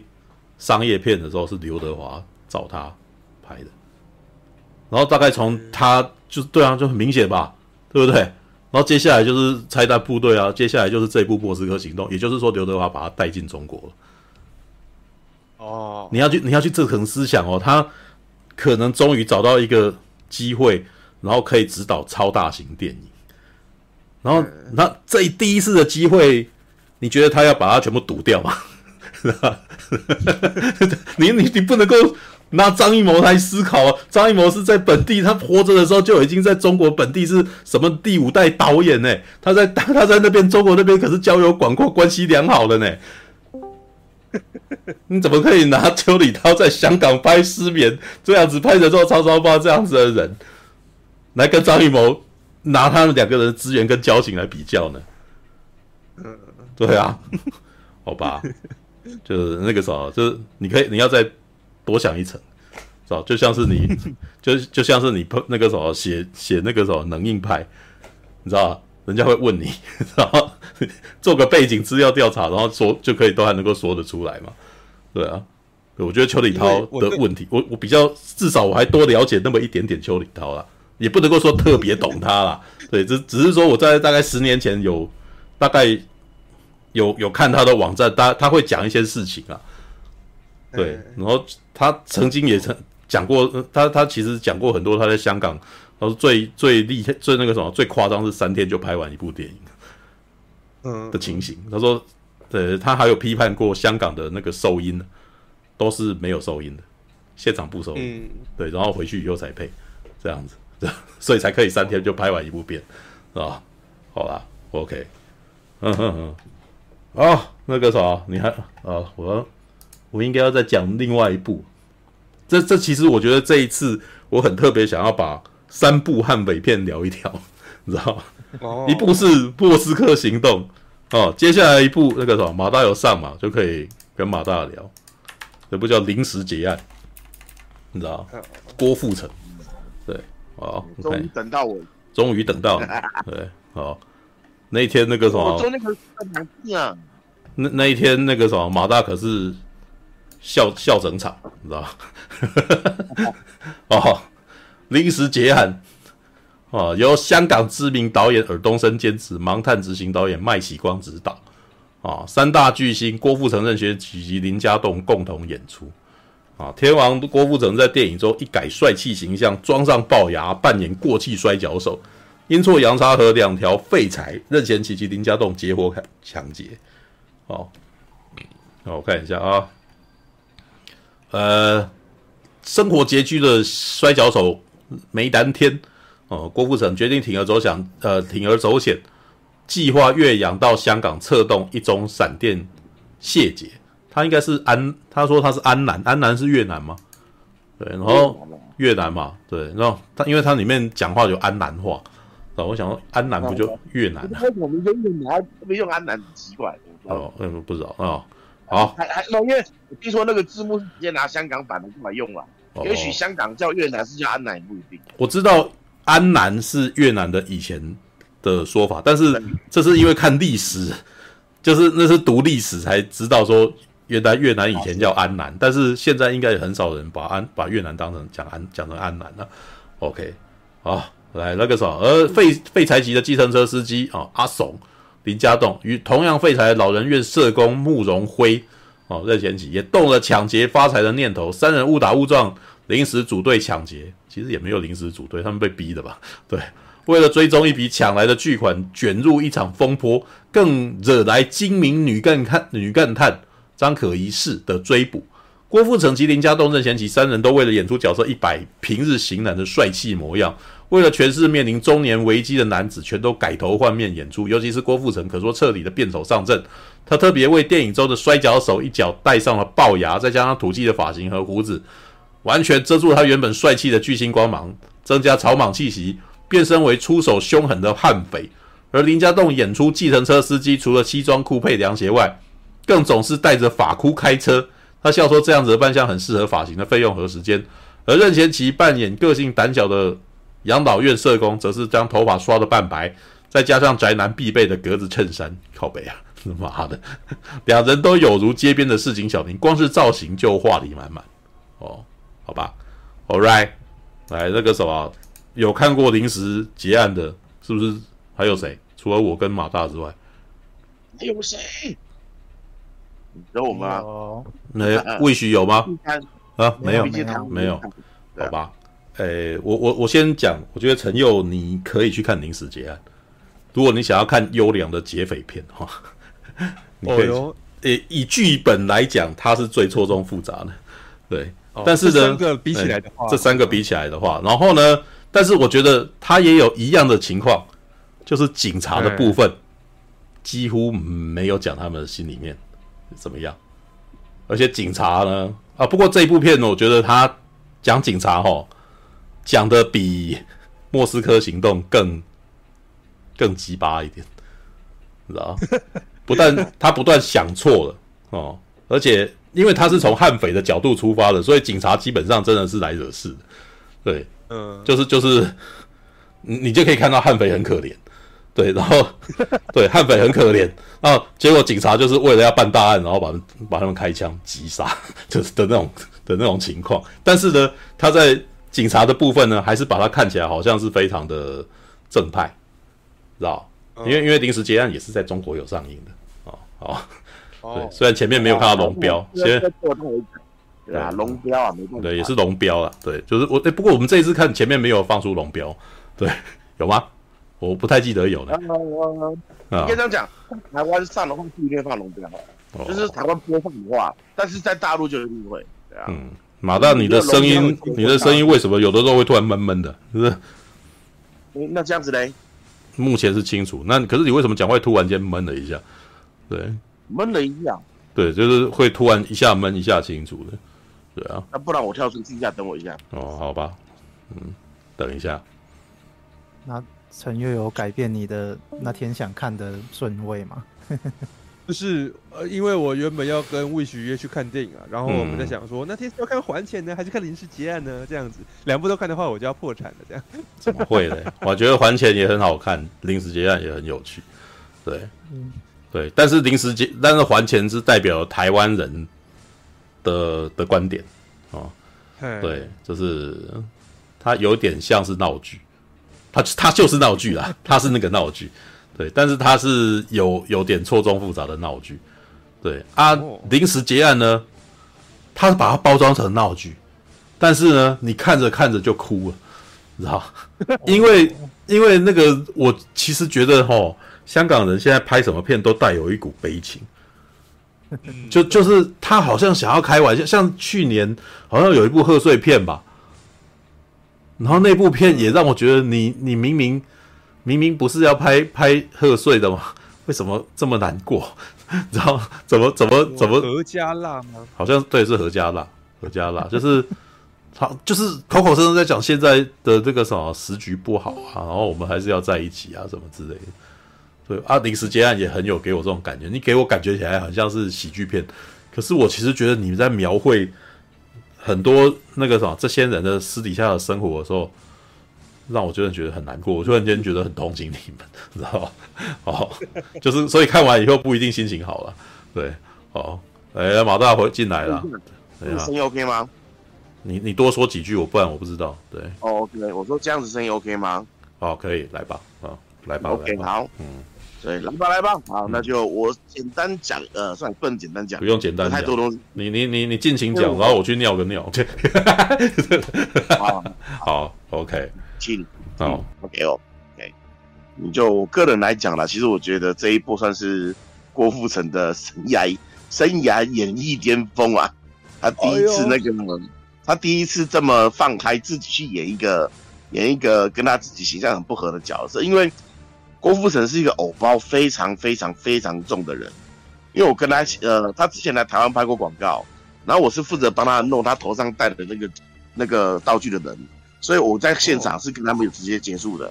他非常非常的敬业，而且呢，就是他的形象就是一定要保持帅帅的，在无论是私下还是那个在表演的时候，就是他几乎是完全不松懈的那一种。所以就我的感觉，他本人真的非常帅，也很亲切。然后人也不错，本人也很棒，但是很明显就是他的偶包会非常严重，所以你看他这几年了没有？虽然一直不停的在演戏，但是呢，他几乎演的都是呃帅哥。虽然有演过，虽然有演过一些落魄的角色哦，例如说杀人狂啊，或者是落魄画家之类，但是他还是没有把那种该怎么讲？我们还是看得出来，他其实是框在自己的定位之下去拍摄的角色。我们并没有感受到，就是他有做什么突变，你知道吗？他有做什么突那个，他有做什么那个突破？我说实在话，是吧？所以他的那个三家侦探的三部，他看起来蛮落魄的，啊，就是那个 A 加 B 呃 C 加 B 加 A 加的三部。哎呀，呃，说实在，呃，那个 B 加侦探这三部有没有？他看起来很就你看，他看起来不是落魄，他是帅哥要装落魄，真正落魄不会这样。因为呃，怎么讲啦？因为毕竟那个呃，他我是说，为什么说我包很严重？就是因为他不管你再怎么呃，他怎么化妆啦，看起来落魄没有，你还是会觉得他有他会透露出某种帅气，因为这是帅呀，就是帅哥，因为这就是他本，因为他本来就帅嘛，对不对？嗯，他本人就帅，所以这也是他品相。但是为什么我觉得以他之前的演技来讲，他很少能够，我至少之前的之前的几部电影，我看起来的感觉是没有到说像这一部有那么大的突破啦。嗯，应该这样讲，我说的突破不是指说呃呃有做什么多么惊世骇俗的动作，而是他愿意把自己的偶包放下来，去诠释一个真正的新的角色。所以呃，应该这样，如果、我们要讲他这一部有多成功，好了。就很好笑的是哦，呃，郭富城在大陆的那个微博啊，然后就有人在有人在那个做影片在调侃他说，那个郭富城被梅兰天盗网盗盗账号了，郭富城目前当时梅兰天在占据他的我那个占据他的微博，你就知道，哎，终于就是呃，郭富城有发自至少这是我的感觉啦，他有发自内心的去放下之前的偶包，嗯、去放松心情。跟你讲，之前都太僵了，你知道吗？嗯，那就是瞪大眼睛，眼睛血丝，然后什么然后去演这种落魄或是这种感觉，就是，嗯，或是演那个，因为他会把自己涂黑，然后把自己剪短发，然后去演那种泰国啦、越南啦那种各种地方的有没有？嗯，但是没有让我感觉到，就是他还是没有放下他自己本身的那种 feel。嗯，所以我一直感受不到他。简单讲，就像阿汤哥的感觉，怎么演都是阿汤哥啦。阿汤哥跟刘德华，对对，阿汤哥都。但是，嗯，我反而觉得他把原来那个这个角色，他其实放的很松。嗯，有时候你抓的过紧，你反而会放不下。但是你把整个放松之后啊，他才会有另外一种韵味，你知道吗？嗯，就这种这一看的就是因为我说实在话，我从郭富城从小国小时期。开始收集郭富城的信纸哦，然后你是我的巧克力，对你爱爱爱不完，然后各种各种从小看到大没有，他都是演帅哥，嗯，他就算演叫的港片，他还是保持帅帅的形象，嗯、像那个他之前演过一部叫《千面银狐》，嗯，哦，也是一个搞笑警察，欸、但还是帅帅的，对、欸，然后少侠楚留香，嗯、虽然叫少侠，但是还是露出那个小虎牙很棒的笑容那样子。那、啊、再不然就是那个、呃、那个流氓状元，呃，香港翻叫那个呃龙文旭与柳先开哦，他也是演一个帅帅的很厉害的那个很厉害的人，功比较高的那个。他就在演搞笑戏，他也很难放下他的偶包，对啊，嗯嗯。所以这一部为什么会觉得他很突兀，是因为我感觉他放松了，嗯嗯，因为我对他这一部的演技特别有的感觉，对啊，但是。呃，有一点其实有点小可惜，但是错不在他。嗯，为什么呢？因为我们在看《临时劫案》的时候啊，前面的一个小时，呃，前面的十五分呃二十分钟，他都在交代每一方的各种状状态，有没有？嗯。然后中间的一个小时就非常精彩，各个势力交错交叉，然后你乌龙我，我乌龙你，嗯，哦，你打劫我，我打劫你，嗯，各种东西的那种。轮轮流的交叉，轮流的那个混搭，突然就是哇，好精彩。嗯，因为呃，说实在话，如果是按照偷拐抢骗的玩法，没有过两杆带枪的玩法，一定是最后大决战的时候啊，全部的人都汇集到龙虾湾，然后大干一场。嗯，然后大干一场之后啊，然后看最后谁胜谁负，或者是坏人也不一定，好的也不一定，但是结局一定要很有趣。这是我对这部片子的期待哦。嗯，但是但是但是但是。问题来了，嗯，它是一部在大陆上的电影，嗯，在大陆上的电影呢，坏人是不可以有好报的，无论他演的如何讨喜，他就是个悍匪，嗯，然后无论那个任贤齐跟林家栋他们演的多么的可怜，多么的那个呃那个无力，他们还是做了坏事，嗯，他们还是动了去买枪的坏事，有没有？嗯，怎么讲？他们有做坏事的实际的行动的时候。在大陆那一边，简单讲，你要拿到龙标嗯的允许权的话，嗯、他们就一定不可以是 happy ending。嗯嗯，这也导致说这个结局很可惜的是说，无法像我们想看到那种很精彩的大结局，变成说会把角色集中在最大咖或者是这一部的真正的主角，嗯，来做。因为我们从头看到尾嘛，对不对？嗯，你其实从一开始看，你会觉得郭富城这个角色很搞笑，有没有？嗯嗯、很有个性，然后脑袋思想非常的奇特，嗯，哦，嗯，但是呢，我们后来看完之后就发现，他脑袋会僵很正常，因为他其实早就疯了，嗯嗯嗯，他其实在里面就有演到说，他儿子其实死掉了，嗯，但是他一直不接受自己儿子死掉这件事情，嗯，有没有？嗯嗯，所以其实因为我当时在看第第一次的时候啊，我那时候、嗯、呃，他儿子跑出去，我那时候想说他儿子会不会被车撞，突然间嘣一声又。好像是被雷劈了吗？嗯，因为很明显，他在叙述他儿子，嗯，看他打坏人的样子的时候，就跟他讲的内容是不一样的。那个时候就发现，嗯，哦，这个角色他这边开始怪怪的了，对啊。然后后来就发现，就是其实他他早就疯了。嗯，如果你用他早就疯了这件事情去想这整部电影的话，那就非常合理，因为他已经疯了嘛，所以做事不需要讲逻辑啊。但是就是因为这样子的情况下，我们会觉得。他反而表达出，就像你在看那个呃蝙蝠侠的纠葛一样，嗯，他就顺着自己要去跑，嗯，对吧？顺着自己还没完成或者是梦想完成的一些动作去做事情，然后已经不讲所谓的伦理道德或者是社会法规等，有没有？嗯嗯嗯，要杀就杀，要打就打，要干就干，要摔就摔，然后要补一枪就补一枪，说谢谢，对啊，这种。这种的一些方式，一开始会觉得嗯这样是很有趣，但是你会觉得他为什么会变这样子？后来的确看完结局之后，因为他毕竟是这一部里面的是真正说真的，林家栋、任贤齐、郭富城这三个人都很棒。嗯，但是如果你要以咖位来讲的话，郭富城还是目前在在大陆那一边或大陆那一边咖位是最重的。至少你很明显，你看任贤齐多久才一部电影？然后林那个郭富城就是每年都一两部电影，嗯，有没有？嗯，所以你可以很明显看得到嘛，对啊，嗯嗯嗯，所以这部的结局就变成了说，原本我们可能很期待说，前面中间的一重新一小时的那个交叉异常异常混乱的那个交叉叙事，跟异常混乱的那个各方势力大混战的那种部分，到最后变成了只集中在于郭富城的这条线上，嗯嗯。他其实有些东西是没有交代的，就例如说，为什么那个那个阿怂的那个喇叭要失踪，他为什么要报警？这件事情是完全没有交代的。嗯，然后一开始那个那个小情侣劫匪，他一开始也没有交代说为什么他可以拿一把刀去抢了两百万。啊，当然后面有拍一部说就是他们是坚守自盗，所以才可以这样子。但是他很多东西其实也都没有讲，导致说有些人在看的时候，哎，为什么？怎么这么离谱？拿一把刀可以抢这么多？你还这样给人家？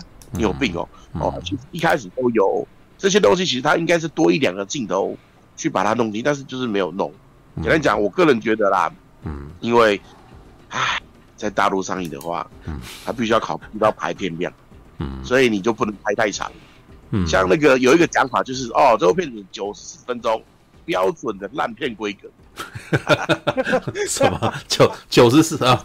啊，好，这个是大陆的那边在讲，我我讲说这种讲法。啊，嗯。嗯，哦，跟你讲，他大陆这种太多烂片了，然后都说烂片拉在这个时，因为这个时间是超过一小时，但是呢又没有超过太多，你这样排片量可以拉得很大，嗯，对啊，嗯，而且很好笑的就是，嗯，大陆这几今年的那个贺岁档的排片量。嗯，听说有做强制排片的一个动作。嗯，什么叫强制排片呢？就是哦，这一部电影，这一部电影，这一部电影，它必须要在你上映的厅数的占就占几趴，它占几趴。如果你上映的厅数没有占几趴几趴几趴的话，我就不给你密钥，你就没办法播。嗯，那就变成说，戏院没办法按照你看电影的那个上座率去排整上映的厅数。嗯，哦。但是后来好像因为这件事情明显有太大的问题，因为很明显在护航拿不护航某几部电影嘛，因为毕竟大陆他们都常干这种事情啊，对啊。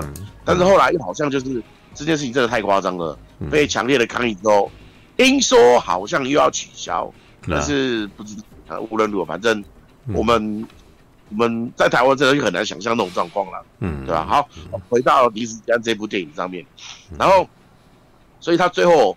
原本把我们期待看到的八方人马，确、欸、实有八方人，因为我算过，真的有八方人马，汇集的改成了，改成了就是中间一一消除掉，消除掉之后，可能最后只剩下那个那个尔东升的哥哥江大卫，嗯，江大卫跟那个江大卫小情侣警察，还有汉汉人三他汉人三三人行，的一个汇集而已。然后最后集中在小青也死了嘛，对不对？嗯。然后集中在于说，呃，郭富城他一个人把所有罪扛走。嗯。因为他在最后有让那个郭富城有真心的对那个任贤齐说谢谢。嗯。因为他们其实，在渐渐的过程中，郭富城其实已经有开始把他们当伙伴了。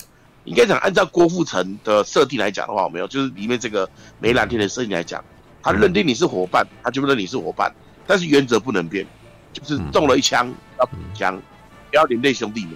嗯，哦，原则是不变的，他会真的把你当兄弟，但是你如果真的中枪了，那就掰你，对啊，嗯嗯嗯。然后最后他中了一枪，结果我轮到他中了一枪，因为他毕竟在这一部里面算战力天花板嘛。嗯。怎样他都打不打，怎样都打不死，有没有？嗯。直接就从头打到尾，他都一点伤都没有受。嗯。这这个也太夸张了，没有完全不死真的状态。最后我终于看他中一枪的时候，哎。居然中枪了，哇嘞！啊，他中枪就表示那应该要死，对啊。嗯嗯、然后他既然中枪了嘛，中枪之后他就是按照严格的、严格的规定补一枪，嗯，对吧、啊？然后任贤齐就开不下去嘛，嗯。然后因为他已经真的把他当朋友在看了嘛，嗯。啊，当然当朋友在看是一回事，不敢开枪也是一回事啊。啊正常是想开枪的，嗯，对不对？嗯。你大概不是我，我也不敢，好不好？我们都是正常，我们都普通人。电影演的东西都太过超现实。哦，超现实的情况下不能用常理来判断，好不好？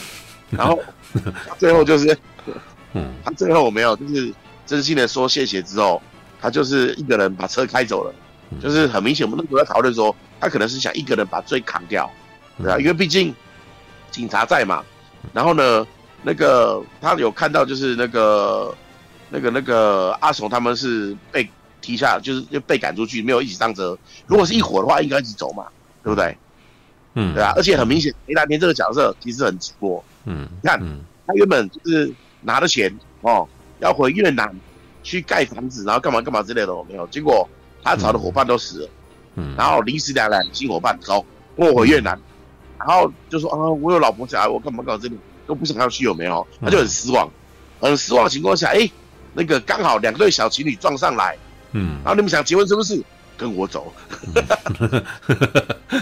好，超级我呀，嗯，超级我的，嗯，是啊，嗯，是按照按照坏人必要付代价的情况下，他就是已经死了嘛，对啊，嗯嗯嗯嗯嗯嗯，OK，那后来就是，在最后他让他一个人上车，然后那时候还想说，他到底会不会死？他死的话就很符合大陆拍电影的那种结局，他如果没死的话。那我就觉得很，因为按如果按照如果是我的想法的话，嗯，好，最后面虽然没有八方人马大战，但是至少梅兰天逃掉了，然后呢，可以出现一排字，就是比如说，呃，那个听说不久之后，那个越南出现一个大富豪，然后什么什么之类的，然后有一条口有一条口头禅叫做说谢谢，不是这样就老笑了，有没有？嗯嗯 嗯，对啊，其可惜那这种骗子在大陆拍片子是不可能。嗯，嗯，所以就是慢慢的去做出说，OK，他渐渐倒下，渐渐倒下之后，他去接受说他小孩真的死掉这件事情，而且他也该死，嗯，有没有？嗯，他就把他心就是只能说啊，呃，这一部的剧情他必须得这样拍，嗯，不然他们是没法上映的，嗯，然后因为这样拍就变成说，OK，很符合大陆拍电影的正能量，但是如果以喜欢看电影的角度来讲，就是啊，这个结局就是太理所当然了。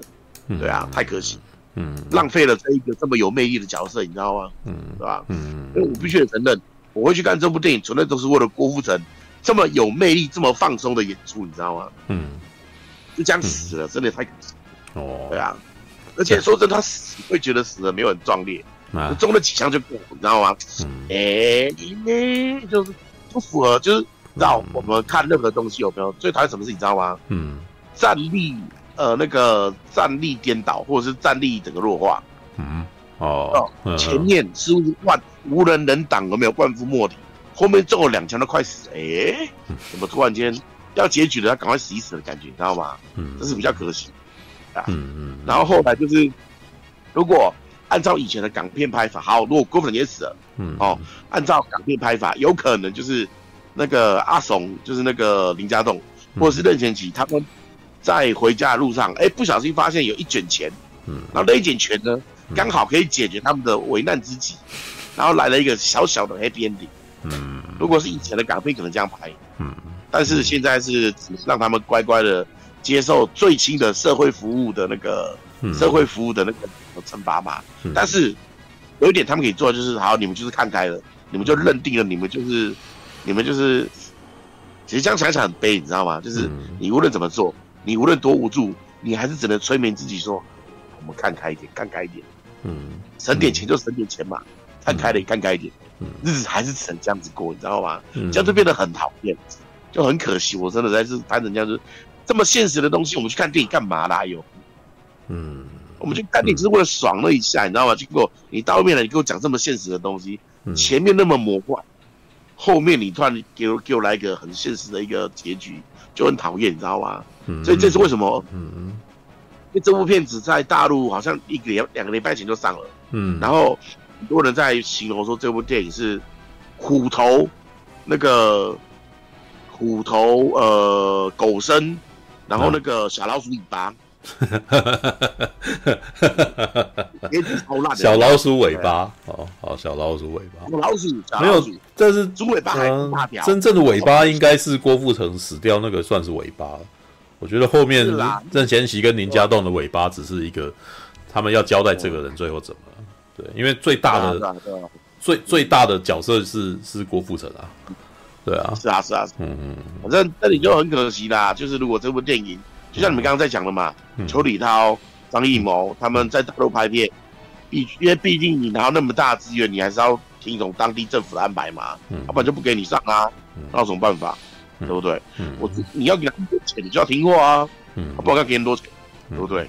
嗯，就是因为你大咖，你就听话。嗯，我他妈才敢把钱给你嘛，嗯，对不对？帮我给你这么多钱，结果你拍的东西会煽动民心，让我变得更难控制，那我干嘛给你这些钱？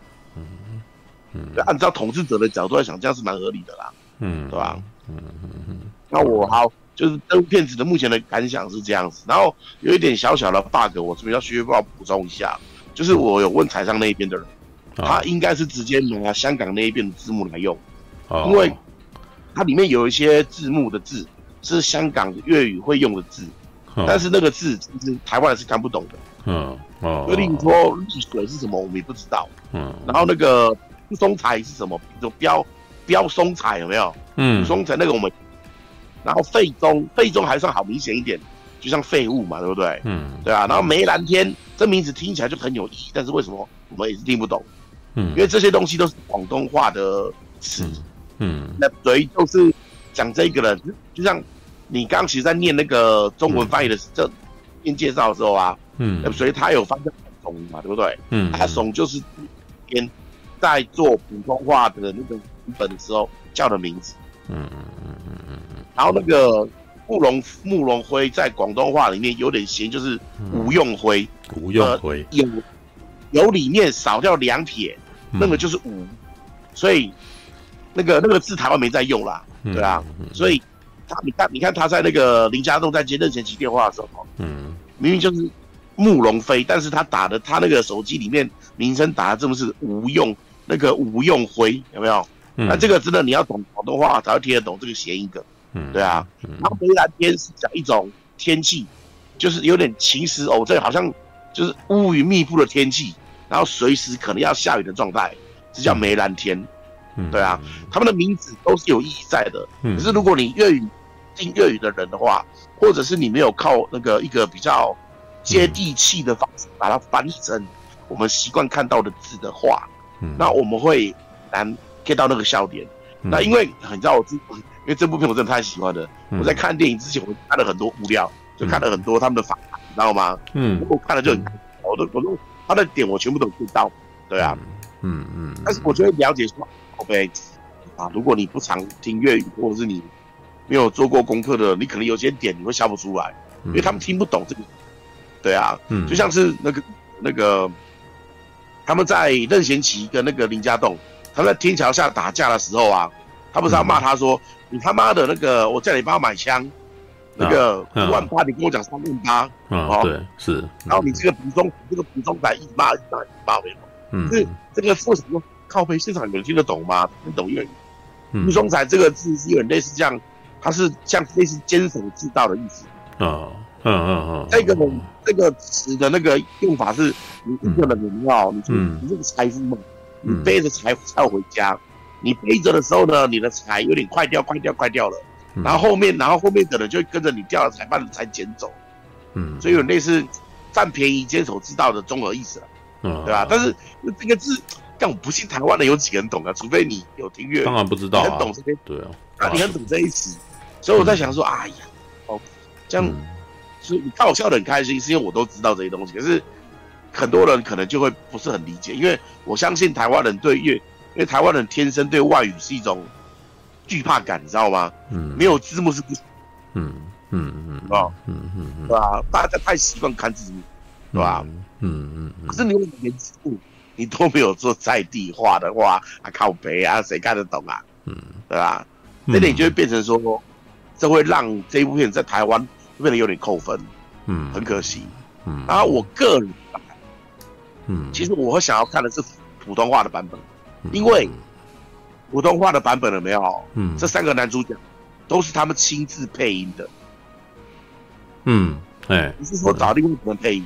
啊？任贤齐普通是台湾长，反正黄金掌中好像普通话不错，然后林家栋普通话也都不好啊，然后郭富城普通话也，因为说真的，你在大陆发展，你一定要练习普通话。因为你如果去上那个呃，他们各地的那个映后座谈会嘛，嗯，他们一定要讲让大家听得懂的。因为你如果不讲普通话，欸、他们那一边的是会靠北的哦。就像那个呃，最呃之前有一个陈奕迅，他在开演唱会的时候没有，嗯，他就是讲粤语跟跟歌迷讲话嘛，对不对？嗯、结果下面就歌，就下面就有观众说讲中文，说普通话，就是这样子去要求他有没有？嗯，可是。他那种讲法就很像是有点命令的感觉，你知道吗？好像就是林北今天我花钱买票进来，我是大爷，你要听我的。嗯。然后那个陈奕迅就不爽了，他就在上面，我用泰语讲，我英语讲，我粤语讲，我就他妈不讲普通话。嗯嗯。哎，就是香港人还是有种，还是有这种坚挺的那种，那种哈个性，你知道吗？对啊，所以那就变成说被小粉红给出征，有的没的啊，真的，很讨厌。嗯。啊，反正这部片我很喜欢，但是真的有点可惜。对啊、嗯，可惜哦。哦哦，好吧。对我个人觉得可惜啦。嗯，如果到时候正式上的时候，只有上映普通话版跟粤语版的话，我会再去看一次粤语版，我会再看一次普通话版。嗯嗯嗯，这样。哦，好，嗯，大概简单描述这样。嗯、然后，好，我先不呃啊，其实我应该可以针对里面的每一每一方人马都去做点好笑的讲法。因为每一方人马都蛮有趣的，你知道吗？对啊，嗯，像那个小情侣哈，暗肥团，然后肥叉中间的李雪演的嘛，嗯，然后那个高丽对不对？然后警察嘛，然后那个那个那个那个江大卫演的那一团嘛，嗯，然后江江大卫演的是断断手指的这个人吗？啊，如果断手指的是另外一个，他上高利贷的哦，当时提供枪给林雪，啊，给那个。他是单纯放高利贷。哦，江大卫他是在帮人家处理你要抢劫的时候的一些工具的呃中介人，中间人这样。嗯嗯哦好，OK 好吧，好，大概这样子，大概这样子。啊，我来讲我的感觉哈。马大觉得他很好笑的吧？我觉得这部片，我觉得这部片看起来超悲伤的，是吧？嗯，是，对对，确实是，哎。那个时候顾兄聊看呃推荐完以后，我那时候看完的第一个感觉是，这部片让我想到一部电影叫《大事件》，啊，我知道，《大事件》就是杜琪峰以前拍的那一部。然后那个时候任贤齐是悍匪啊，对，然后挟持了一间一家人，有没有？然后但是呢，杜琪峰的电影就是那种在紧张的气氛中会有一丝幽默感的那种那种片型啊，对，所以里面就有几幕是那种很可爱的戏，就是。诶，被被挟持的那一家人，然后就女小女儿就是从书包里面拿出拿出那个什么功课来写，然后旁边的那个哥哥说：“就这个什么时候了，你还要你还要写作业啊？”然后对，然后这个小女孩当时讲了一句话，就逗乐我说：“对，今天没死，明天还是要去上课啊。”对，我觉得他讲很有道理，你知道，就是我们只能够做我们自己现在能够做的事情的意思啊。对，然后呢，这整这部电影哈，整部都给我这样子的感觉。它基本上在剧本形式上，其实很像偷拐抢骗这样子的的型，就是多方人马，然后每一方都不怀好意，每一方都有算计，结果每一方都算错，或者是按照他们就是事情不照他们想的跑，所以就变得很蠢。然后里面也有一些甘草人物啊，像是这种胖有一个胖胖的黑道有没有？就就传话的有没有？然后就是然后就是结果他每次去传的东西全都错了。然后，或是他每次去拿的东西全都错了，这样，结果后来就被、哦、说那个呃悍匪悍匪小胖，好不好？悍匪小胖没有啊，就是买卖枪的人啊，对，但是哦，你说临时，哎，就是卖枪的人啊，然后那个还卖护照嘛，就把护照给了给了卖枪拿枪的人，就把拿把枪给了那个拿假护照的人，结果他手上拿了那个钱呢，没有拿到真钱，这样子，对。然后本来的故事临时结案呢，其实在前面有两通，呃，等于是有两个抢抢案了，啊，一个是大的，一个是小的。大的就是那个什么，哇，在直接在那个什么街上开枪啊，然后那个什么开车直接撞进去里面，然后把里面的钱全部都洗劫一空。然后另外一边则是监守自盗的，就是一个女生在在当那个什么，我她是卖什么，就是应该是卖烟还是干嘛的。然后就有一个人拿着拿着那个什么。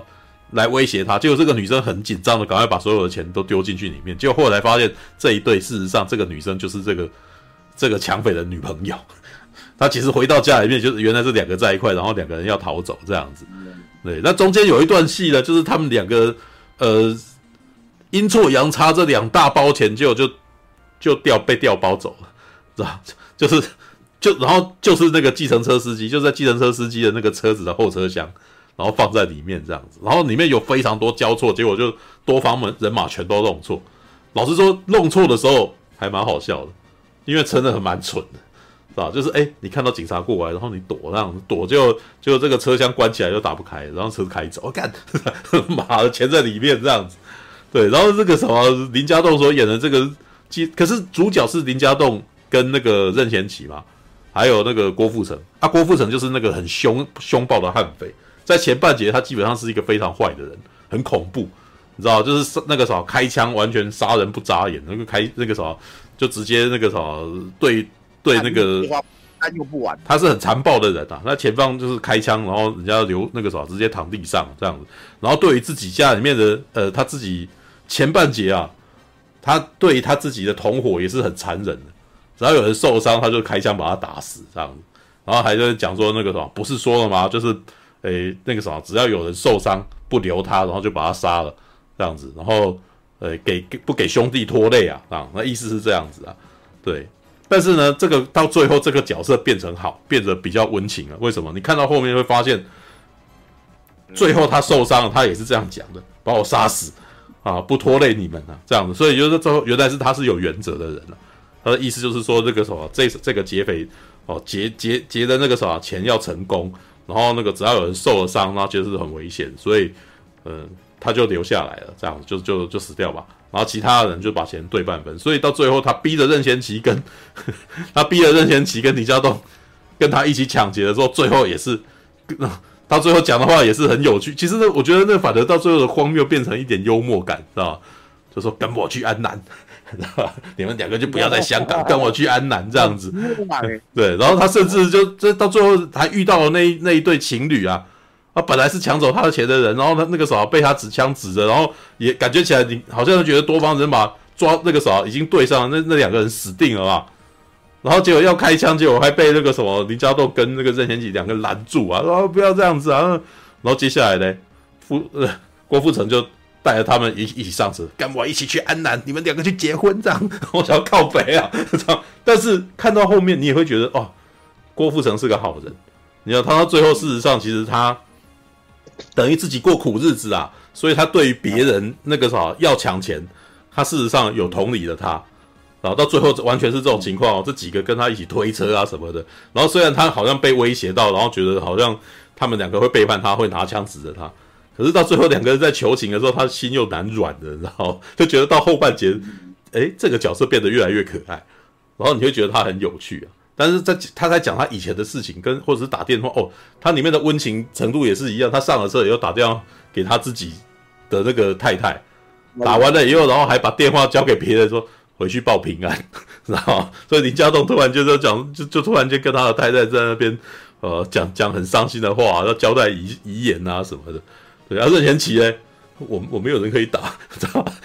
然后这一段突然间也是有点好笑，可是呢，他们的好笑都透露了一种悲伤，知道？所以看到这部片，在各种那种交叉的那种，你你觉得很荒谬的喜剧底下。就是就埋藏的深层的那种香港人的那种悲情，你知道？你你可以感觉起来，他其实有点在透露香港现状。什么香港现状？香港人现在也被逼着要去当悍匪，没钱了，日子难过了。可是呢，呃，我们仍旧是不忍心杀人的。你你可以看到香港代表啊，真正的香港代表大概就任贤齐跟林家栋两人吧。对啊，嗯，然后你可以看得到，我觉得是林家栋的角色特别是有深度的，因为他一开始任贤齐很可怜嘛，就是他家是老人院社工啊，啊，为什么他要去当悍匪？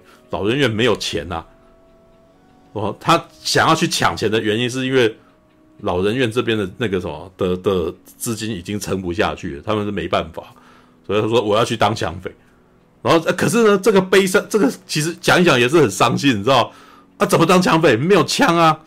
没有枪，没有枪怎么办？你帮我想办法，然后跟李家栋讲，然后李家栋就帮他联络这样子，因为他好像有认识，为什么曾经载到一个黑道，然后这个黑道还不肯给他钱，哦，然后他就只好打给他，打给他，人家讲什么？呃，拿枪费哦，短的、长长的啊、哦，然后你是要，然后就开始讲嘛，然后报货嘛，然后任贤齐说，诶，那个啥便宜就便宜一点就好这样子，结果这个。黑道报他一万八千港币，我那时候想，哇，干，蛮贵的哎。结果呢，林家栋一一随口就给他涨一倍啊，三万八，三万八啊。然后其实，在一开始他这样讲，其实是有点黑吃黑嘛。对，你可以感到他是黑吃黑啊。然后，可是从林家栋这个角色前面，你也知道他各种贪小便宜啊，知道跑来老人院以后，然后拿那个拿这个什么。水壶，然后就开始舀他们家的汤，你知道？他的一些小动作可以知道，他其实他其实是很贪小便宜，他就是在拿人家的东西啊。对，然后他家里面一开始他家里面的问题也是，他让他的太太住在娘家，住在他自己的妈妈爸爸那边啊。然后他爸爸事实上被送到老人院了嘛，然后他妈妈在那边，你可以看到妈妈跟婆跟他的媳妇在吵架。然后呢，妈妈前面那一段事实上还蛮喜剧的，完全是喜剧。就讲说家里面那个有蟑螂，结果他妈妈一把把蟑螂抓起来吃了，啊，太夸张，真的，对，很夸张啊，很恐怖。然后，然后那个那个，反正就是前面的那一段是婆婆跟媳妇两个人啊，在在吵架，就是根本在家里面就是不顺。所以林家栋开始想说他要去找个新的屋子啊，那怎么没有钱啊？没有钱，就开始到处弄钱。怎么到处弄钱？就是凹他朋友的钱。所以，一万那个时候，他朋友要买枪一万八，然后就随手一口一掌就三万八。可是，一回头到任贤齐那边，任贤齐哪有一万八？他都已经没钱了，没有钱抢，没有钱去抢，才要去抢劫，他哪还一万八来买枪？结果接下来一场戏，真的让我觉得，我、哦、看你们不要这样，好可可怜，很心酸，你知道？他们家的老人院，每个人掏一点钱出来，大家凑钱给他去买枪，然后我、靠，这看到这一段，我真的是快哭了，你知道吗？这个民间的那个状态怎么惨成这样子啊？你要去劫匪当劫匪，然后你还没有钱买枪，没有钱买枪，大家想办法凑啊。对啊啊，另外一边呢，郭富城他这个大劫匪，劫完匪以后要偷渡出去嘛，要偷渡回去，结果偷渡回去一转眼就是要帮他铺陈的是个黑道，你知道吗？就在那个应该是养那个啥养虾场吧，养虾场，然后就开始跟他给他。你这个东西要多少钱？多少钱？多少钱啊？然后什么？就一口袋，他抢钱抢了整个，大概抢两大袋，一袋的一半就全部被他拿走了。然后接着讲了一句很有名的话：“你劫我，我劫你啊，是吧？”对。然后我那时候想看一看，我真的就觉得哇，天哪，这事实上，这些劫劫匪真的蛮可怜的。其实他在讲的就是那种你走投无路做犯法的事，他做犯法的事情也是有人会有，也是有人，也是会有人各种明目明目坑你啊。所以你等于是做合法的事情没钱赚，做违法的事情也是也是被人家坑啊，辛苦钱然后被人家坑掉，然后接下来另外一边呢又有警察，警察追你，那、警察追你就是很正派哦，超正义感的哦。哇，那个时候一听到各种各种问题都去追，你知道吗？可是你从他们那种有正义感在那边追的时候，又觉得他们好像很没有人情味，就是完全不顾民间疾苦的感觉，你知道？啊，他们他们也是被反的。但虽然这部电影里面的这些劫匪本身做前面做的事情就是罪大恶极的，开枪打人，有人被打死了，真的是有人被打死了。对，然后接下来就是看这些，可是因为这个故事一直在讲这些劫匪的内心深处的事情，你其实。就就很蛮同理他们，就觉得这些人其实也是很可怜，知道，对。可是呢，到最后呢，电影到最后，就是郭富城就死掉了，因为前面马大应该有讲了嘛，然后讲说我为什么会出来当劫匪，也是因为他家里面有事情啊。然后那个他就看到，他就忍不住，然后就是出手了，然后结果他他的儿子跑出去外面就被雷，这时候外面打了一片雷，连老天爷都站我队，你知道？我那时候想说。然后林家栋，哎，我忘记林家栋还任贤齐讲的，是吧？难道你没有想过，外面一声雷是老天爷在说你不对，是吧？哇，那那段戏事实上被经营的其实是很可怜，你知道？我看到那边，我其实已经不觉得这部片是喜剧片了。虽然它的外海报是喜剧啦，虽然它的剧情是荒谬的、荒唐的，但是呢，因为他讲了太多这些劫匪的家里面的事情跟他们的悲情。我看到后我还是觉得，哦，干好可怜，是吧？这有一点在看以前那种卓别林喜剧片的感觉吧？你看卓别林的喜剧片，你一边笑着笑着就哭了，知道吗？因为他讲的事实上是底层民众在工作的时候被赶来赶去，然后那个什么，大家都不给他们机会啊，然后他们才被逼着要这样子啊，对啊，所以看到那边就觉得，哎靠，很伤心，知道吗？对，看着看，然后。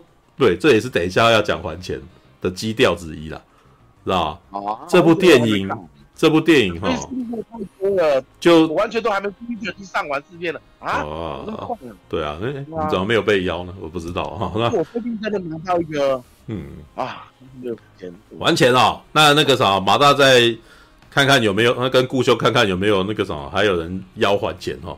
对，那个什么时候放？他应该也是，哎，我看一下还钱，还钱应该也是贺岁片啊。等一下，我看一下还钱。那还钱是哪一家的？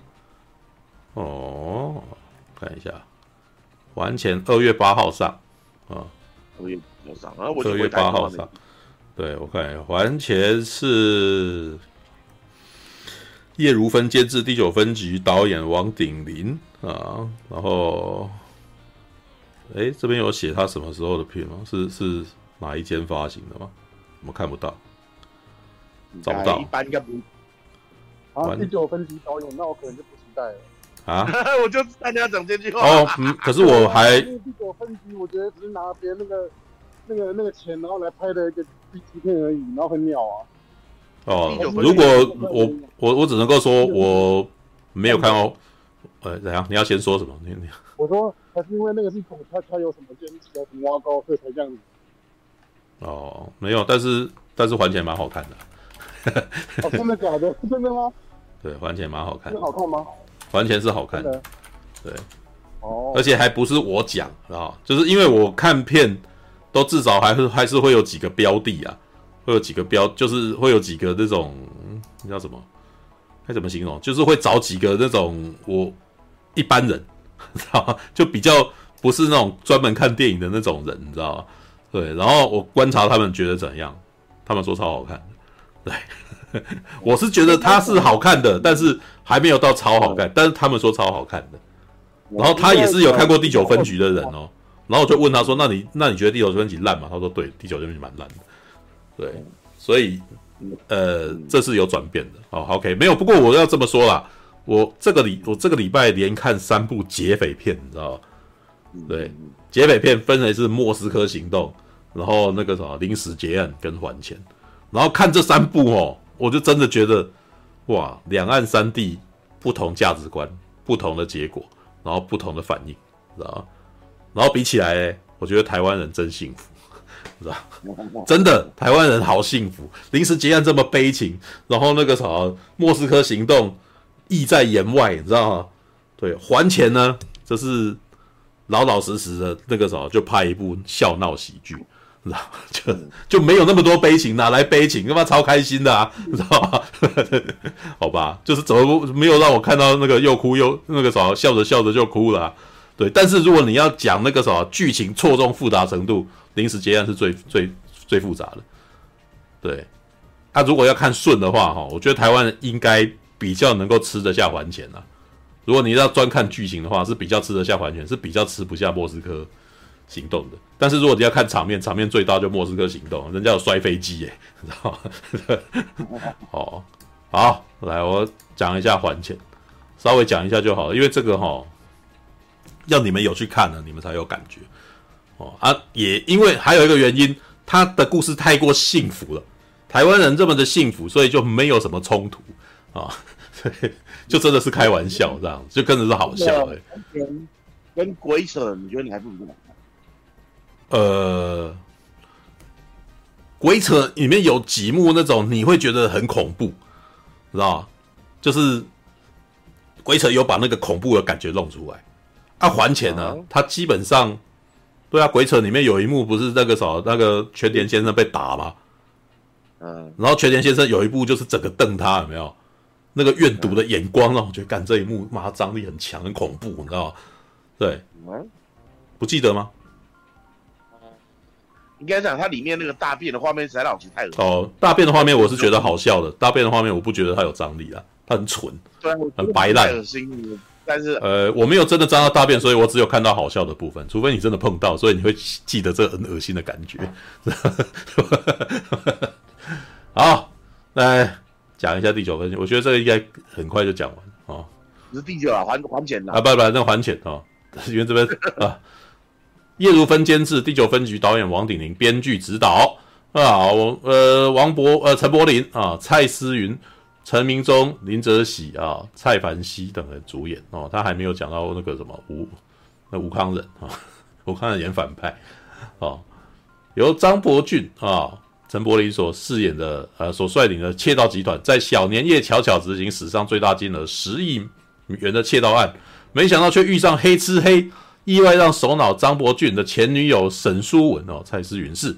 啊，卷入案件，逼着他们必须把十亿元原封不动还回去。但是抢钱容易，还钱难啊！他们将如何出神入化的完成这不可能的任务？片中陈柏霖领军四名大盗帅气现身，伙同陈呃李明忠、林哲喜、蔡凡熙组成一支性格迥异却呃战无不胜的窃盗团队。他们犯案的原则是劫富济贫，不过这个贫指的是他们自己啊。对，还还钱正式预告一开头就陈柏霖和陈明忠以矫健身手穿过布满各角落的红外线。防盗感应器搭配蔡凡熙的炸弹葱油饼，超强垃圾化解说，炸开坚不可摧的银行金库，成功窃取银行十亿元巨款。本应是一场瞒天过海的银行抢案，镜头跳转，蔡呃吴康仁饰演的银行企业家，竟是操控黑幕的源头。他捂住高英轩的嘴，撂英文：“I want my money。”啊，我要我的钱。剧情转折令人期待度爆表啊！好，其实这部片啊，它的好笑。完全是表演，靠表演的，因为他的故事本身齁，没有没有像临时结案那么错综复杂，他故事还蛮蠢的，知道？就是陈柏霖他们这四个贼呀，很聪明哈，真的很厉害哦。但是他们厉害是怎样？挖地道，挖地道到那个什么金库里面，然后。那个什么穿像那个什么不可能任务里面的人一样穿过各种镭射光，你知道就是在那边那个什么跳舞啊，边跳舞边边过，你知道这个从哪边来的吗？我们以前凯撒琳丽塔琼斯跟那个是跟那个跟那个什么，那那部叫做什么？忘记名字。那一部他跟史恩康纳莱哦的电影。那天可能将计就计。将计就计，将计就计哦，对，就是在里面那个要要看那个。凯撒琳丽塔琼斯漂亮的曲线在那边，屁股过去那个镭射光不会被不会被那个弄到啊，这样子不会被扫到这样子。对，只是在这一次就变成不会在那边，嗯，然后这样子再过去。对，啊，进去以后呢，把钱拿出来之后呢，哦，大家就是瞒天过海嘛，哦，就出去了。但是就就真的就是就把钱全部拿走，但全全部拿走以后，发现一件事情，哎，这这个公司的管金库的那个主管呢的副理哈、哦，是他前女友。然后这段故事突然间进到那个什么五年前的那段事件，就是他跟这个女的哦，我们曾经这个两小无猜啊，很浪漫，但是现在怎么没在一块？但是陈柏霖就很深情，你知道怎么办？我想念他，想念他怎么办？然后后来再想一想，哎，前面有一段吴康仁的戏，你知道吴康仁是有钱人，什么有钱人？你你听他讲话哦，其实吴康这部片哦，没有特别的说吴康仁是什么样子的人，但吴康仁用表演。就让你知道这个人是专门骗钱敛财的家伙，是吧？他演戏，他他又演戏，他是你也知道吴康仁就是我们台湾演员嘛，对不对？但是他讲话故意绕一个 A B C 口音，你知道？他的 A B C 口音很鸡巴，所以你每次听他讲话就忍不住，干这家伙妈的，一看就知道是在骗钱的，你知道？就是就是那种你可以看到那种那个什么新那种广告啊。进来，然后他内容就在讲说那个什么我们的虚拟币啊很厉害啊，然后我们接下来就该怎么样，然后接下来会那个什么投资完全那个那个什么是没有问题的，然后我们接下来会越来越成功啊，知道这家伙是那种企业家，你知道，但是他就是把他是那种集资的那种人，但集资的这种人，然后接下来他放在金库这些钱，然后就被陈柏霖他们骗走了，就偷走，但偷走以后发现是谁雇他们偷的？吴康仁雇他们偷。什么意思呢？吴康仁就可以说我的钱被偷啦啊，不是，就是那个什么，我我我帮你们这些，因为这些钱并不是属于吴康仁，他是名义上他是这个什么大家的投资投资的钱，然后集资在里头嘛。对，可是呢，被人偷走，不知道被谁偷走，所以这个责任就不在吴康仁身上了。对，然后可是吴康仁可以拿到这笔钱，是吧？这是基本上是这部片里面他尾巴的东西。可是呢，为了要对抗吴康仁这个无良的企业家。然后要保护这个那个啥，这个啥非常努力的执行呃，他们公司的那个银行啊的那个什么业务的他的前女友，然后陈柏霖要去保护他，然后呢就保护了他以后，两边就是哎女生也就很生气啊，说你当年跑去哪里啊什么的，就哎也是也是很气他，然后就呃误打，可是因为马上就有人要来。要来杀他，你知道，就 就突然间有杀手进来出来，然后就是准备要把这些理论上应该要把那个什么，呃，要检查这些银行那个什么的款项的人哦，要把他杀掉。那为什么要把责任推到他们身上？他们要死掉啊？对，好，那结果陈柏霖就救了他，救了他以后，哎，这个女生也没地方可以去，为了要洗刷这女朋友他女朋友的清白，知道？因为，哎，这个情况就是接下来下一次盘点钱要在。哦，所以他们必须要在下一次盘点之前把这十亿放到这个银行里面。可是呢，啊，问题是他们好不，他们出来的时候，他们进去是挖洞的，然后出来的时候已经把这个洞给它填起来，也已经炸掉，然后填起来，要重挖，因为他们是趁着小年夜，哦，大家都跑出去外面那个啥欢，那个啥参加活动啊，参庆祝的时候去做这件事。现在已经没有这个时机，已经过了，然后在短短的日子里面，必须要把钱还回去。所以接下来就出现了几个很荒谬的事件，然后这个荒谬事件其实就是这这部电影的那种有趣之处跟白烂的地方。对，那我个人是觉得哈，这部片基本上完全是靠角色魅力取胜的。对，它不像那个什么临时结案啊，也不像那个什么有莫斯科行动。莫斯科行动是那种完全是场面的啦，然后有刘德华嘛，对不对？然后临时结案，郭富城哇，你看四大天王两天王哎、啊，我们这边完全有什么？吴康仁跟陈柏霖，但吴康仁不错，吴康仁他在演戏的时候演那个鸡巴样，其实是很让我真的觉得他有办法演得让你很贱啊，啊，很贱的感觉，你很讨厌他，但是又觉得他演得很夸张，所以很好笑。然后我们也知道他是吴康仁，所以也没有真的那么讨厌他，就是觉得他这个角色很奇歪啊。对，然后啊，他有骗盲人的钱吗？谁？我都不看了，有骗盲人的钱吗？为什么要问这个？我听不懂你的意思。对，哦，手语啊。哦，你指的是他之前是那个什么？是富都青年是吧？是吧？是吧？哦，好吧，你你的声音好小声，那个啥好不清楚，完全不知道我你在说什么，真是。好吧，算了，那个啥，呃，效果不好，知道 然后那个啥吐了一句就不见了，这样子很麻烦。好，来，好，那吴康仁哦演的很鸡歪，然后呢，陈柏霖基本上。我一直都觉得陈柏霖有一种魅力，你知道吗？就是他干什么，你其实都很难讨厌他，啊，他看起来永远就是一个大男孩模样，所以你真的没有办法讨厌他。做坏事你也觉得很可爱，啊，他做好事，我其实觉得他一直是属于那种看起来做事没有很认真的人，但是不知为什么，他有点像那种那个什么《海贼王》里面的鲁夫那样子的角色，你知道吗？就是你。